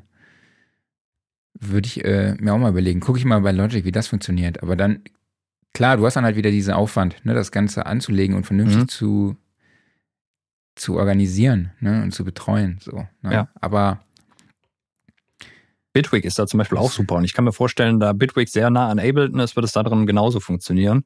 Und in der Regel ist das dann auch so eine Suche mittlerweile, da teilen sich nicht nur Preset-Namen, sondern da teilen sich auch noch Samples den gleichen Namen mit. Also auch wenn man seine Samples getaggt hat oder vernünftig organisiert hat, dann findet man da direkt auch passende Sachen. Ne? Ja, das fände ich bei der bei Arturia halt auch schon ganz gut. Ne? Ja, Also mhm. die haben ja diese, wie heißt das nochmal, diese allgemeinere Ansicht, wo du dann wirklich nur nach, Oh, das ist eine gute Frage. nach Genre, also die, Mhm. da, da, dann kannst du ja alle Synthesizer öffnen irgendwie. Äh, Ne? Analog Das Lab meinst du, äh, oder? Analog Lab meine Mhm. ich, genau. Dann kannst du ja quasi ähm, einfach sagen, du willst jetzt den und den Sound, du willst einen Bell-Sound. Dann Mhm. zeigt er dir halt alle Bell-Presets an, aber halt jetzt nicht nur DX7, sondern halt auch vielleicht Jupiter 8 oder Juno 6 oder was weiß ich was. Mhm. Und das finde ich echt ganz cool, definitiv. Ja. So in der Art wäre das ja dann quasi, ne? Genau, so ein bisschen. Und vor allen Dingen bei Arturia ist es zumindest insofern auch noch schön, weil die haben ja mittlerweile einen sehr, sehr großen Kosmos. Also da wird ja echt viel abgedeckt, wenn du da drin suchst, ne? Und da findest du auch oft was. Aber halt nicht alles. Und ja. ja. Und natürlich vor allen Dingen Backups von Presets machen. Ganz wichtig. Gucken, wo werden Presets allem. gespeichert. Ja, ja, eigentlich von allem. Von aber allem. Presets denkst du oft nicht, ne? Klar, deine Samples, dein Sample-Ordner, den sicherst du irgendwo, ne? DAW-Einstellungen sichern ist schon kritisch, ne? Aber Presets, wo werden die denn eigentlich gesichert? Und vor allen Dingen auch, wenn du halt wiederum die Presets jeweils im Plugin speicherst, im eigenen System. Da macht ja jeder Hersteller sein eigenes Süppchen, ne?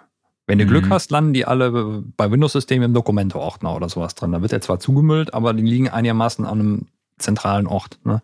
Aber das macht nicht jeder Hersteller so. Immer gucken, wo die Dinger landen. Jo, Backup, hast du schon gesagt? Von allem Möglichen. Ja, genau. Und haben wir noch Fragen? Ja, Achso, du hast noch ein Thema, ne? Ja, hast du noch einen Punkt? Hardware-Presets. Ja. So. Ist natürlich auch so ein Ding. Also die ganzen Hardware-Kisten haben ja oftmals auch Presets. Und die zu sichern ist zumindest heutzutage hässlich eigentlich. Es gibt mittlerweile ja einige, die dann sagen, okay, du hast einen USB-Anschluss dran, du hast einen Librarian, da kannst du es rüberziehen und sowas. Das ist alles schön gemanagt. Manche Geräte haben eine SD-Karte drin oder sowas, da kannst du die Sachen drauf speichern. Alles bei modernen Klangerzeugern. Aber ansonsten, wenn du jetzt immer mal ein bisschen was Älteres hast, dann musst du halt zwischendurch mal einen MIDI-Dump machen. Ne? Dann mal gucken, dass das funktioniert. Will auch nicht jedes MIDI-Interface so direkt einwandfrei mitmachen. Und dann, ja, das erstmal aufsetzen in der DAW, MIDI-Dump ausführen, gucken, dass das alles korrekt gespeichert ist. Und das auch regelmäßig machen, weil das echt lästig ist. Aber ab und zu wäre das vielleicht mal nicht schlecht. Und natürlich bei Geräten, die keine Presets speichern können, Foto machen. Das ist mittlerweile zum Glück einfach. Foto machen, genau. Mhm. Absolut wichtig. Äh, Lau DMC fragt noch analoge oder digitale Bedienungsanleitung. Du hast da mal drüber gesprochen in irgendeiner unserer ja. vergangenen Geschichten aus dem Studio. Genau. Episoden. So geil ich analoge Bedienungsanleitungen finde, immer noch so schön im Büchlein blättern oder sowas. Aber wenn ich irgendein Gerät habe oder es auch nur ansatzweise interessant finde, lade ich mir die Anleitung davon als PDF runter, benenne die mhm. vernünftig, also nicht irgendwie 789.pdf, sondern keine Ahnung, Access Virus TI 2.pdf und dann aufs OneDrive hochladen, alle in einen Ordner rein mit Manuals und dann suchst du einfach und hast es. Ist auch übrigens wunderbar mit allen anderen Geräten, da ich mir zum Beispiel nicht merken kann, ähm, bei der Spülmaschine, wo das Sparprogramm ist. Immer die Anleitung da reinpacken. genau. In, einfoliert in der Spülmaschine, ne? Ernsthaft, also so dieses akribische Sammeln von Bedienungsanleitungen das kann dir manchmal echt den Arsch retten. Ne? Also gerade wenn du so nach Reparaturfällen oder sowas suchen musst, dann findest du die Anleitung nicht. Ne? Und dann ist das auch irgendwie ein altes Gerät, was noch nicht als PDF schön mal hochgeladen wurde ins Netz. Und du siehst es noch auf irgendwelchen dubiosen Seiten angezeigt, wo du denkst, wenn du da drauf klickst, dann hast du 70 wieder an der Backe. Nee. Ja. Dann haben wir noch eine Frage von Marsch. Speichert ihr in fertigen Sessions die Daten mit bestimmten Informationen, zum Beispiel welche Mics, welche DAW-Version etc., natürlich neben den Must-Have-Infos? Ich würde mir da tatsächlich echt immer alles in so eine Excel-Tabelle knallen. So, ähm, kann man natürlich zusätzlich auch in die Session machen. Mache ich jetzt nicht. Aber solche Sachen, dafür mache ich mir echt eine Excel-Tabelle. Ja, kommt, glaube ich, tatsächlich auf die Informationen an. Also zum Beispiel sowas wie Mic-Typ würde ich in den Spurnamen, glaube ich, mit reinschreiben. DAW-Version habe ich ehrlich gesagt noch nie aufgeschrieben. Steht ja auch eigentlich in der Projekt, im Projektfile drin. Mhm. Shore Say Bo schreibt, bester Tipp, im Session-Namen immer Tonart und BPM mit reinschreiben. Guter Find Punkt. ich auch. Mhm. Und zusätzlich noch Datum reinschreiben. Ja. Mhm. Ich mache immer so 2023 0323 quasi, wäre das Datum jetzt ja. in meiner Session von heute. Ähm, hast du noch Fragen entdeckt? Ähm. Ansonsten kann man auch wirklich sagen, ähm, hört euch eine der vergangenen 147 Ausgaben an, entweder zum Thema Zeitmanagement. Wir haben auch Kopf abschalten, war heute auch so ein bisschen Thema, so dieses Wohlfühlfaktor Gedöns und äh, in der letzten Folge Geschichten aus dem Studio, wo wir dann auch einfach über unsere Workflows gesprochen haben. Mhm. Also es war ja so ein Sammelsurium eigentlich aus Workflow der Woche. So, so würde ich es jetzt heute auch mal beschreiben. Ja. Und auch mal so nach solchen Folgen auf anderen Plattformen suchen. Also andere Was? Podcasts oder andere YouTube-Videos zu solchen Themen. Also es muss halt nicht immer die Vocal Chain sein oder sowas, sondern einfach mal so ein bisschen so, ja, so ein bisschen drumherum im Studio, sag ich mal, ne? Da kommen Genau, total interessante Sachen donnerstags- raus. Aber donnerstags immer schön Sound Recording Podcast Studiosofa hören. Ne? Ja, ja, der Mann, der achtet hier genau drauf, ne? Also die Quote muss erfüllt Ja. werden. Ja, du sagst hier, ey, hör mal andere Podcasts hören, ey. Das sind alles Freunde, Mann. Ja, was ist Phase, sind Freunde. Zum Beispiel. Wer noch? Ja, super. Mehr haben wir nicht. Die, die wollten eigentlich auch immer mal zu Gast sein. Ey, das wäre super. Leute, meldet euch mal nochmal wegen Termin. Erstens das und zweitens, äh, ich komme auch gerne vorbei. Wir sind nicht weit auseinander. Genau. Ähm, ich würde sagen, machen wir weiter, oder? Ja, guck mal hier. Bilozone. Sorry, weil ich es immer noch falsch ausspreche, sagt, war nicht mal eine EDM-Folge geplant. Ja, Marc, wo ist eigentlich die EDM-Folge? Ich möchte mehr Ja, EDM jetzt haben. stellt ihr mir, ihr, ihr stellt mir jetzt voll die Show. Okay, gut. Jetzt Blend's bin ich aus, einmal vorbereitet. Ist nicht Auf deine passiert. letzte Frage. Wer ist als wer ist letzte, nächste Woche zu Gast? Okay, ich habe mich jetzt klar. extra vorbereitet. Gut, Und jetzt wunderbar. greifst du das auf. Alles klar. Äh, will ich gar nicht wissen, äh, erzählen wir das später. Gut. Was wolltest du sagen? Referenztrack. Referenztrack. Der Referenztrack, Ja. Schätzelein. äh, will- willst du, soll ich? Ich kann. Ja, du kannst? Ja, dann mach doch mal. Äh, ich habe heute Seal dabei. Nice. Ich frage mich auch, warum wir den noch nie dabei hatten. Mhm. Nämlich mit Kiss from a Rose. Also ein großartiger Song. Also, ne, Seal, eine unglaub, unglaublich tiefgehende Stimme. Mhm. Der Song erschien im Juli 1994. Äh, wahrscheinlich so einer der wenigen musikalisch nachhaltigen Wertschöpfungen aus den 90ern. er erreichte äh, Platz 1 der Billboard Hot 100 in äh, den USA. Wurde aber eigentlich schon Mitte der 80er geschrieben. War ganz, Echt? ganz spannend. Ach, krass. Ja, äh, der Song ging aber da irgendwie unter. Ähm, ja, der Song hat äh, 1996, ich glaube, drei Grammys gewonnen. Also für Record of the Year, Song of the Year und Best Male Pop Vocal Performance. Ähm, ja, ihr alle kennt den Song wahrscheinlich, dieser, dieser A Cappella-Part am Anfang mit diesen Stereo-Pannings. Das ist echt wirklich mega cool. Es gibt die Band, ist unglaublich, es ist eine unglaublich geile Bandaufnahme. Ne? Ähm, ich finde das Arrangement aber auch gar nicht jetzt so umfangreich. Ist relativ einfach gehalten, ne? Mit Drums, Gitarre, Keys, Bass. Ähm, dann kommen noch so ein paar Strings nachher rein.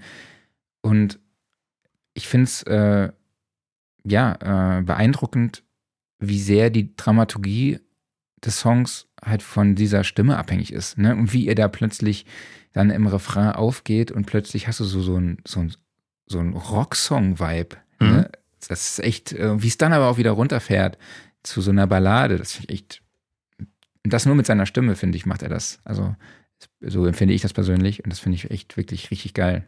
Also, genau. Und das, die mega witzige Anekdote, ich habe mir gestern das, meine Notizen hierzu, dazu gemacht. Zehn Minuten später poppte die Glocke auf Mhm. von Song Exploder mit genau diesem Song. Und ich dachte so, hä, Perfekt. also manchmal denkt man so echt, wie entstehen solche Zufälle, oder? Ja. Also hätte ja jeder andere Song sein können. Aber nee, genau den Song hauen die gestern raus als Episode, habe ich mir natürlich heute Nacht dann noch reingezogen. Äh, ist auch eine absolute Empfehlung. Wie findest du den Jo, Film, was?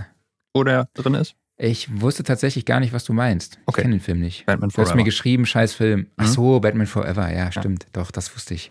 Ja, hast recht. Hat auch noch einen anderen sehr coolen Film im Soundtrack, nämlich Hold Me, Thrill Me, Kiss Me, Kill Me von U2. Aber der Film ist echt so, äh, weiß nicht. Fandst du ihn Hm. gut? Ich habe ich, glaube ich, nicht gesehen. Okay, hast nicht viel verpasst.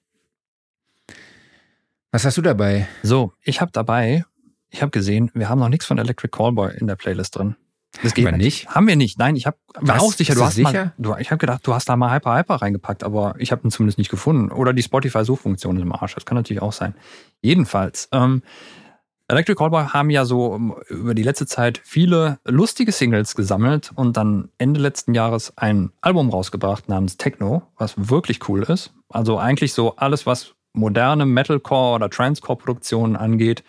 Ja, das ist schon so ein Referenzwerk, würde ich sagen. Und da ist jetzt äh, mir ein Video in die YouTube-Vorschläge gespült worden. Wahrscheinlich dann das letzte Video, was sie rausgebracht haben. Ich glaube, es ist gar keine eigene Single. Und der Track heißt Mindreader. Und es ist mal nicht einer der Spaß-Tracks von dem Album, sondern es ist ein, nennen wir es mal, ernster Track, ne? Auch ein düsteres Video. Ernster und ich muss sagen, äh, so, so sehr ich diese ganzen lustigen Songs liebe von denen, aber den finde ich richtig stark. Also das ist eine knallharte Produktion, das drückt wie Sau.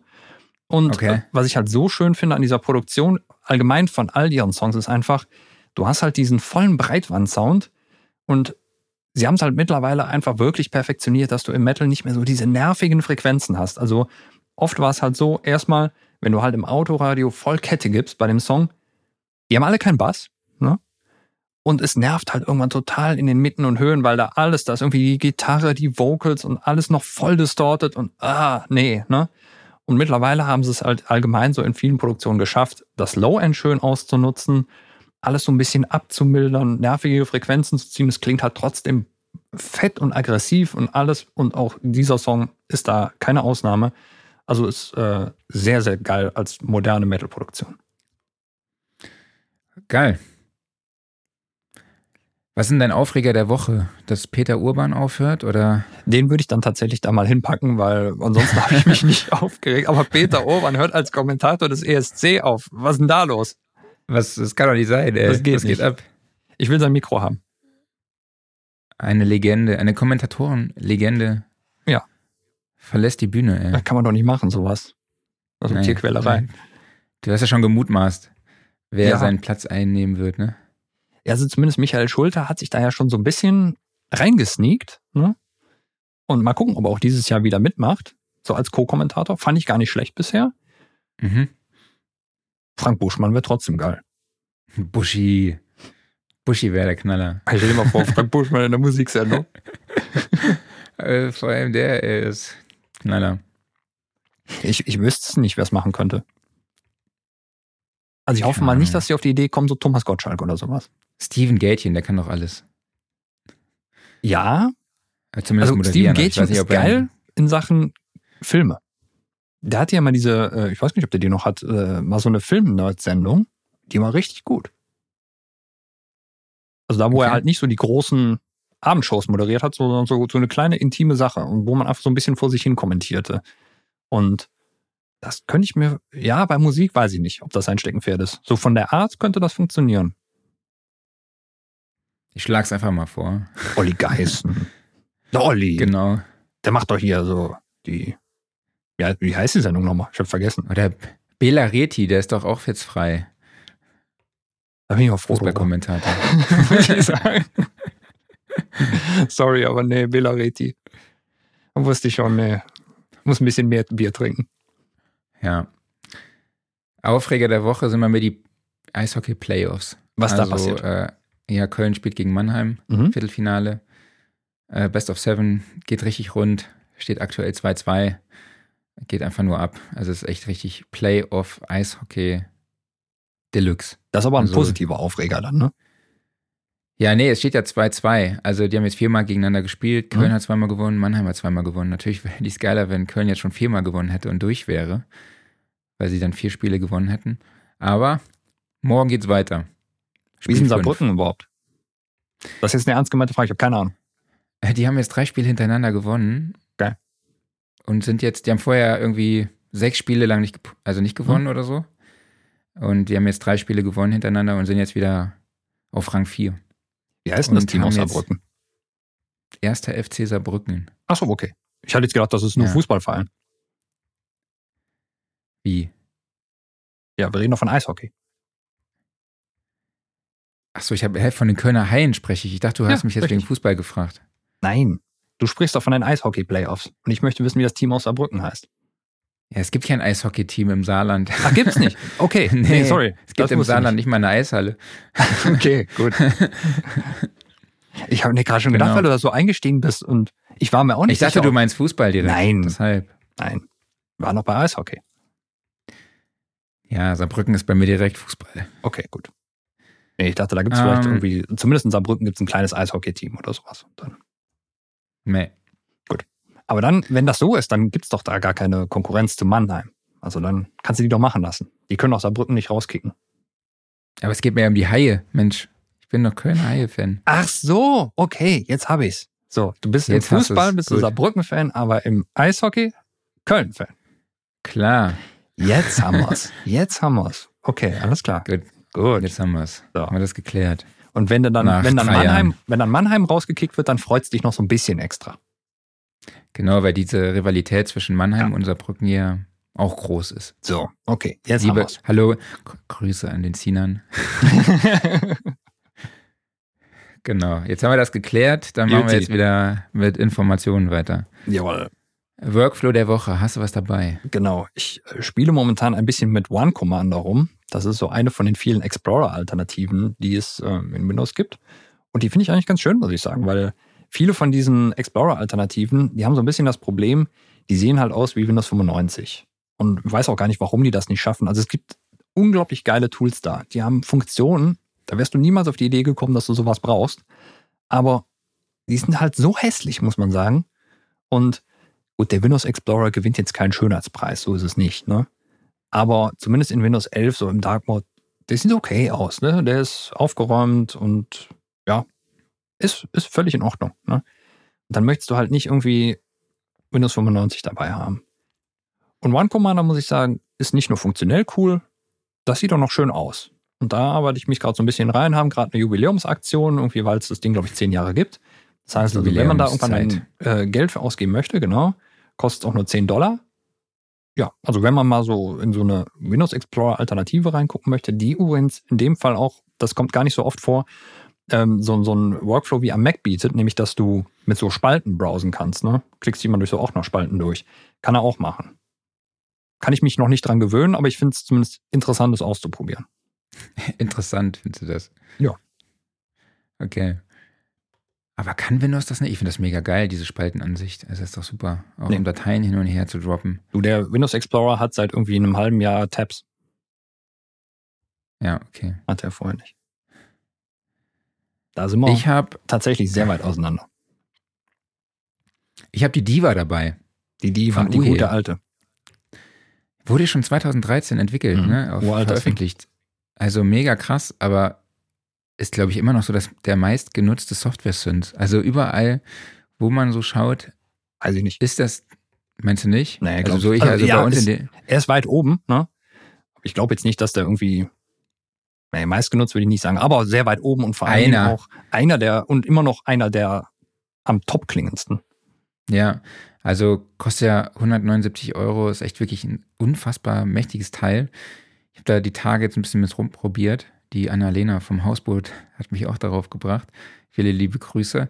Ähm, was mir halt auffällt, ist dieses unglaubliche Durchsetzungsvermögen. Ne? Mhm. Aber wirklich mit allen Sounds, so wirklich so durchgängig. Ne? Egal, ob das jetzt irgendwie so sanfte Strings sind Mhm. oder irgendwie Hardcore-Arpeggios. Äh, da setzt sich einfach alles direkt durch. Mhm. Das ist echt ziemlich, ziemlich stark. Also du hast ja ne, Strings, Arpeggios, Leads, auch äh, perkussive Sounds. Also das ist, ich glaube, du kriegst dort alles geboten, was du an Sounds brauchst. Man merkt, du hast das, Das Preset-Game schon- schon durchgespielt. Ne? Ich habe das Preset-Game Hardcore durchgespielt, auch in diversen Tracks. Mhm. Genau. Und äh, ich habe aber auch viel mit dem Arpeggiator rumgespielt. Also da kann man auch sehr, sehr viele spannende Sachen machen. Also so ist es jetzt nicht. Ähm, genau, ist auf jeden Fall mein Workflow der Woche. Was ich am Diva spannend finde, es gibt ja, du kannst ja in den verschiedenen Sektionen dann verschiedene Emulationen durchwechseln. Und sie haben ja bei den Oszillatoren auch einen, ich weiß nicht, wie er heißt, irgendwas digital, bla, irgendwas, was an den Roland JP8000 angelehnt ist. Und das machen ja nicht viele. Also, Mhm. es haben zwar viele Supersaws drin, aber eine wirkliche Simulation des JP8000 macht ja nicht mal Roland selber. Was ist los bei euch, Roland? Macht mal. Einer der besten Synthesizer, die ihr je gemacht habt. Wir Definitiv. brauchen nicht noch einen Jupiter 8. Haben wir genug von. Brauchen noch keinen Juno mehr. Haben wir auch genug von. Machen wir einen JP8000. Alles klar. Brauchen noch keine 303 mehr. Ich, wir wollten eigentlich noch irgendwie mal einen Kontakt zu denen haben, ne? Also hör jetzt bitte auf. Ich gebe denen gerade Business-Tipps. Wenn ihr einen JP8000 rausbringt, ihr werdet sehr viele davon verkaufen. Ihr könnt den auch okay, einfach so wieder in den Handel bringen. formulieren. Genau. Okay, willst du deinen Gear Corner durchrattern? Ja. Äh, hast du da überhaupt noch was dazu geschrieben? Ich muss mal gerade mal gucken hier. Aber du hast doch noch irgendwas dazu Nö. gepackt. Ja, das, das, das machst Ja. du dann. So. Ja, ich muss mir das noch durchlesen, also Ja, ja. lass dir Zeit. Äh, alles klar. So, es gibt was Neues von RME. Und das kam auch letzte Woche schon raus, aber wir haben ja letzte Woche kein, keine Gear Corner gemacht. Nämlich das Fireface UFX 3. Der Nachfolger von sowohl Fireface UFX 2 als auch UFX Plus. Wer in letzter Zeit öfters mal bei RME vorbeigeschaut hat, wird festgestellt haben, dass es kaum noch was von denen zu kaufen gab. Und ich glaube, das Problem waren einfach Chipknappheiten, Lieferkettenengpässe, you name it. Gerade beim, ich glaube, das war das UFX Plus, das Thunderbolt hatte. Da war irgendein Chipsatz nicht mehr verfügbar, wurde im RME-Forum diskutiert. Also das war überhaupt nicht mehr möglich, das noch zu bauen. Was RME jetzt gemacht hat, ist einfach irgendwie so ein bisschen beide Interfaces zu nehmen und miteinander zu verschmelzen. Und irgendwie, wenn man drauf guckt, denkt man, ach Moment mal, das ist der UFX 2. Sieht genauso aus. Ja. Und da hat sich auch eigentlich so im Vergleich zum UFX 2 auf den ersten Blick gar nicht so viel verändert.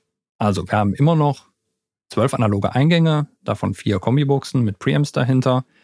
Wir haben insgesamt äh, zwölf analoge Ausgänge, davon zwei als XLRs ausgeführt und zwei als Kopfhörerausgänge, die aber auch Stereo als normale Line-Ausgänge benutzt werden können. Wir haben zwei ADAT-Pärchen, also 16 Kanäle über ADAT. Wir haben ASEBU in Out, kann aber auch als SPDIF benutzt werden. Und der große Knaller eigentlich das, was dann vom UFX Plus kommt. Wir haben eine MADI-Schnittstelle. Das heißt nochmal 64 Ein- und Ausgänge digital. Macht insgesamt 188 Kanäle. Also, lass mich rechnen. Wie viel sind das einzeln? Eine Menge. Komme ich gerade nicht drauf. Und angeschlossen wird es jetzt aber nicht mehr über Thunderbolt, sondern über USB 3. Und da laufen auch alle Kanäle gleichzeitig drüber. Das heißt also, wer echt viele Kanäle in seinem Studio braucht, der holt sich dieses Interface und hat da eine entsprechende Anzahl von Wandlern, die man noch zusätzlich dranhängt, vorausgesetzt richtig viele IOs. Dazu halt dann den entsprechenden RME-Treiber mit Total Mix und noch jede Menge schöne Zusatzfunktionen, die man so gebrauchen kann. Also das Ding hat zwei MIDI-Schnittstellen. Das Ding hat Durac, nutze ich übrigens. Ich habe noch das UFX1 hier, jede Woche für die Podcast-Aufnahme. Das heißt also, man kann einfach ein beliebiges ähm, USB-Speichermedium dranhängen, eine Platte, einen Stick oder sowas und dann einfach irgendwelche Kanäle aufzeichnen davon. So als Havarie-Setup, weil ich nehme zwar hier ein Wavelamp noch im Hintergrund auf, aber kann ja sein, dass die Software mal abstürzt. Macht nichts. Ich schneide noch parallel auf dem USB-Stick mit. Aufnahme geht niemals verloren. Müsste das Interface komplett abstürzen. Was eigentlich nicht passiert, weil das Interface läuft komplett unabhängig vom Rechner. Das heißt also, auch wenn der Treiber mal abstürzen sollte, das Interface läuft trotzdem weiter. Ist egal. Dann gibt es noch die Möglichkeit, RME-Fernbedienung dran zu hängen direkt. Hilft super, weil dann kann man die ganzen Total Mix-Szenarien durchschalten, Mixes umändern, was weiß ich nicht, was alles. Ein tierisch mächtiges Werkzeug. Preislich haben die mittlerweile ganz gut angezogen. Ich weiß noch, das UFX 1 hat damals vor, keine Ahnung, zwölf Jahren, als es rauskam, glaube ich, 1300 Euro gekostet. Irgendwann waren wir, glaube ich, so um die 2000 rum und wir sind jetzt bei 2900 ungefähr.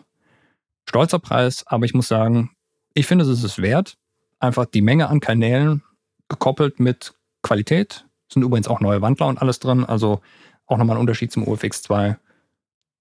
Ja, teuer, aber preiswert. Wäre so mein Fazit. Okay. Ich laber jetzt keine vier Minuten. Ich habe nämlich nur zwei Plugins dabei, nämlich PureComp und PureVerb von Sonnable. Die beiden basieren auf einer künstlichen Intelligenz und PureVerb äh, ja, erzeugt einen angepassten Hall. Also Nice. analysiert das Eingangssignal, hört sich die Charakteristik an und erzeugt dann halt einen entsprechenden Hall. Gibt dann natürlich verschiedene Profile für unterschiedliche Instrumente. Ich glaube auch Genre. Und ist so ein bisschen One-Knob-mäßig eigentlich gehalten. Und dann gibt es halt noch diesen Pure Comp, der dann halt äh, die Dynamikbearbeitung vereinfacht, auch mit intelligenten ähm, Algorithmen. Und dort hat man nur als Parameter Stärke, Stil und Klarheit zur Bearbeitung. Also da bin ich mal gespannt. Wir kriegen auch demnächst ein paar NFRs. Dann checke ich mal aus. Sehr gut. Die, das gibt es als Bundle, ich glaube zusammen mit diesem Pure Limit, den es ja schon seit längerem gibt. Mhm. für 99 Euro. Und Pure Verbs sind jetzt bis 24. April für 35 Euro jeweils zu haben. Das ist ein guter Preis. Das ist ein guter Preis, ne? Genau. Und ich glaube, später, also jetzt kostet das auch 69 Euro, dieses Bundle. Mhm. Und später kostet es 99 so. Jo, dann würde ich sagen, das war die 150. Episode, ne? Mhm.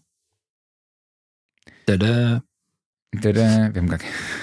Jetzt sitzen wir hier. Mama sagt zu für diese Woche. Nächste Woche geht's weiter. Ja. Abonniert uns überall, wo ihr könnt. Wir müssen wir jetzt die 200 voll kriegen. machen jetzt noch 150 Episoden und noch mehr. Mhm. Und ne, nochmal vielen, vielen lieben Dank an euch fürs Ja. Zuhören und auch wirklich für die Unterstützung auf allen Kanälen. Die gesamte Community äh, macht einfach Bock, ähm, Teil davon zu sein, dazu was beizutragen und äh, freut uns natürlich, dass ihr ja das gerne konsumiert, was wir hier so fabrizieren. Ja, Genau. Ähm, das ist eine sehr, sehr gute Motivation für uns. Total. Also kann ich mich nur anschließen. Vielen, vielen, vielen Dank an euch alle. Einfach für, für alles. Fürs Hören, fürs Feedback, fürs Mitdiskutieren, fürs Dabeisein, fürs einfach geile Typen und geile Typinnen sein. Genau. Danke einfach. Es macht wirklich Alles Bock. klar. Danke an euch alle, dass ihr zugehört, zugeschaut habt. Danke an dich, Marc. Danke an keinen Gast. Wir erheben uns von unserem schönen Studiosofa. Das wird präsentiert vom Music Store in Köln, dem Paradies für Musiker. Und nächste Woche ist wer da? Die EDM-Folge Ja, mit Simon Neumann. Geilo, Marc. schon mal. Und der, ähm, da müssen wir noch gucken wegen der Zeit, weil der sitzt in Costa Rica. Mhm. Da müssen wir mal gucken, dass wir vielleicht ein bisschen später aufnehmen. Aber ihr erfahrt das dann auf allen Social Media Plattformen. Das wird richtig cool. Mal gucken, ob es wieder Psytrance wird oder was wir abdecken. Genau. Er war ja schon mal zu Gast. Klanglich Ja, vom Feinsten. definitiv. Dann würde ich sagen, danke euch fürs Zuhören, fürs Zuschauen. Ich danke dir, Klaus. Immer schön überall uns abonnieren, wo ihr könnt und sowieso uns schon hört. Wir sehen uns nächste Woche. Macht's gut. Bis dann. Ciao. Ciao.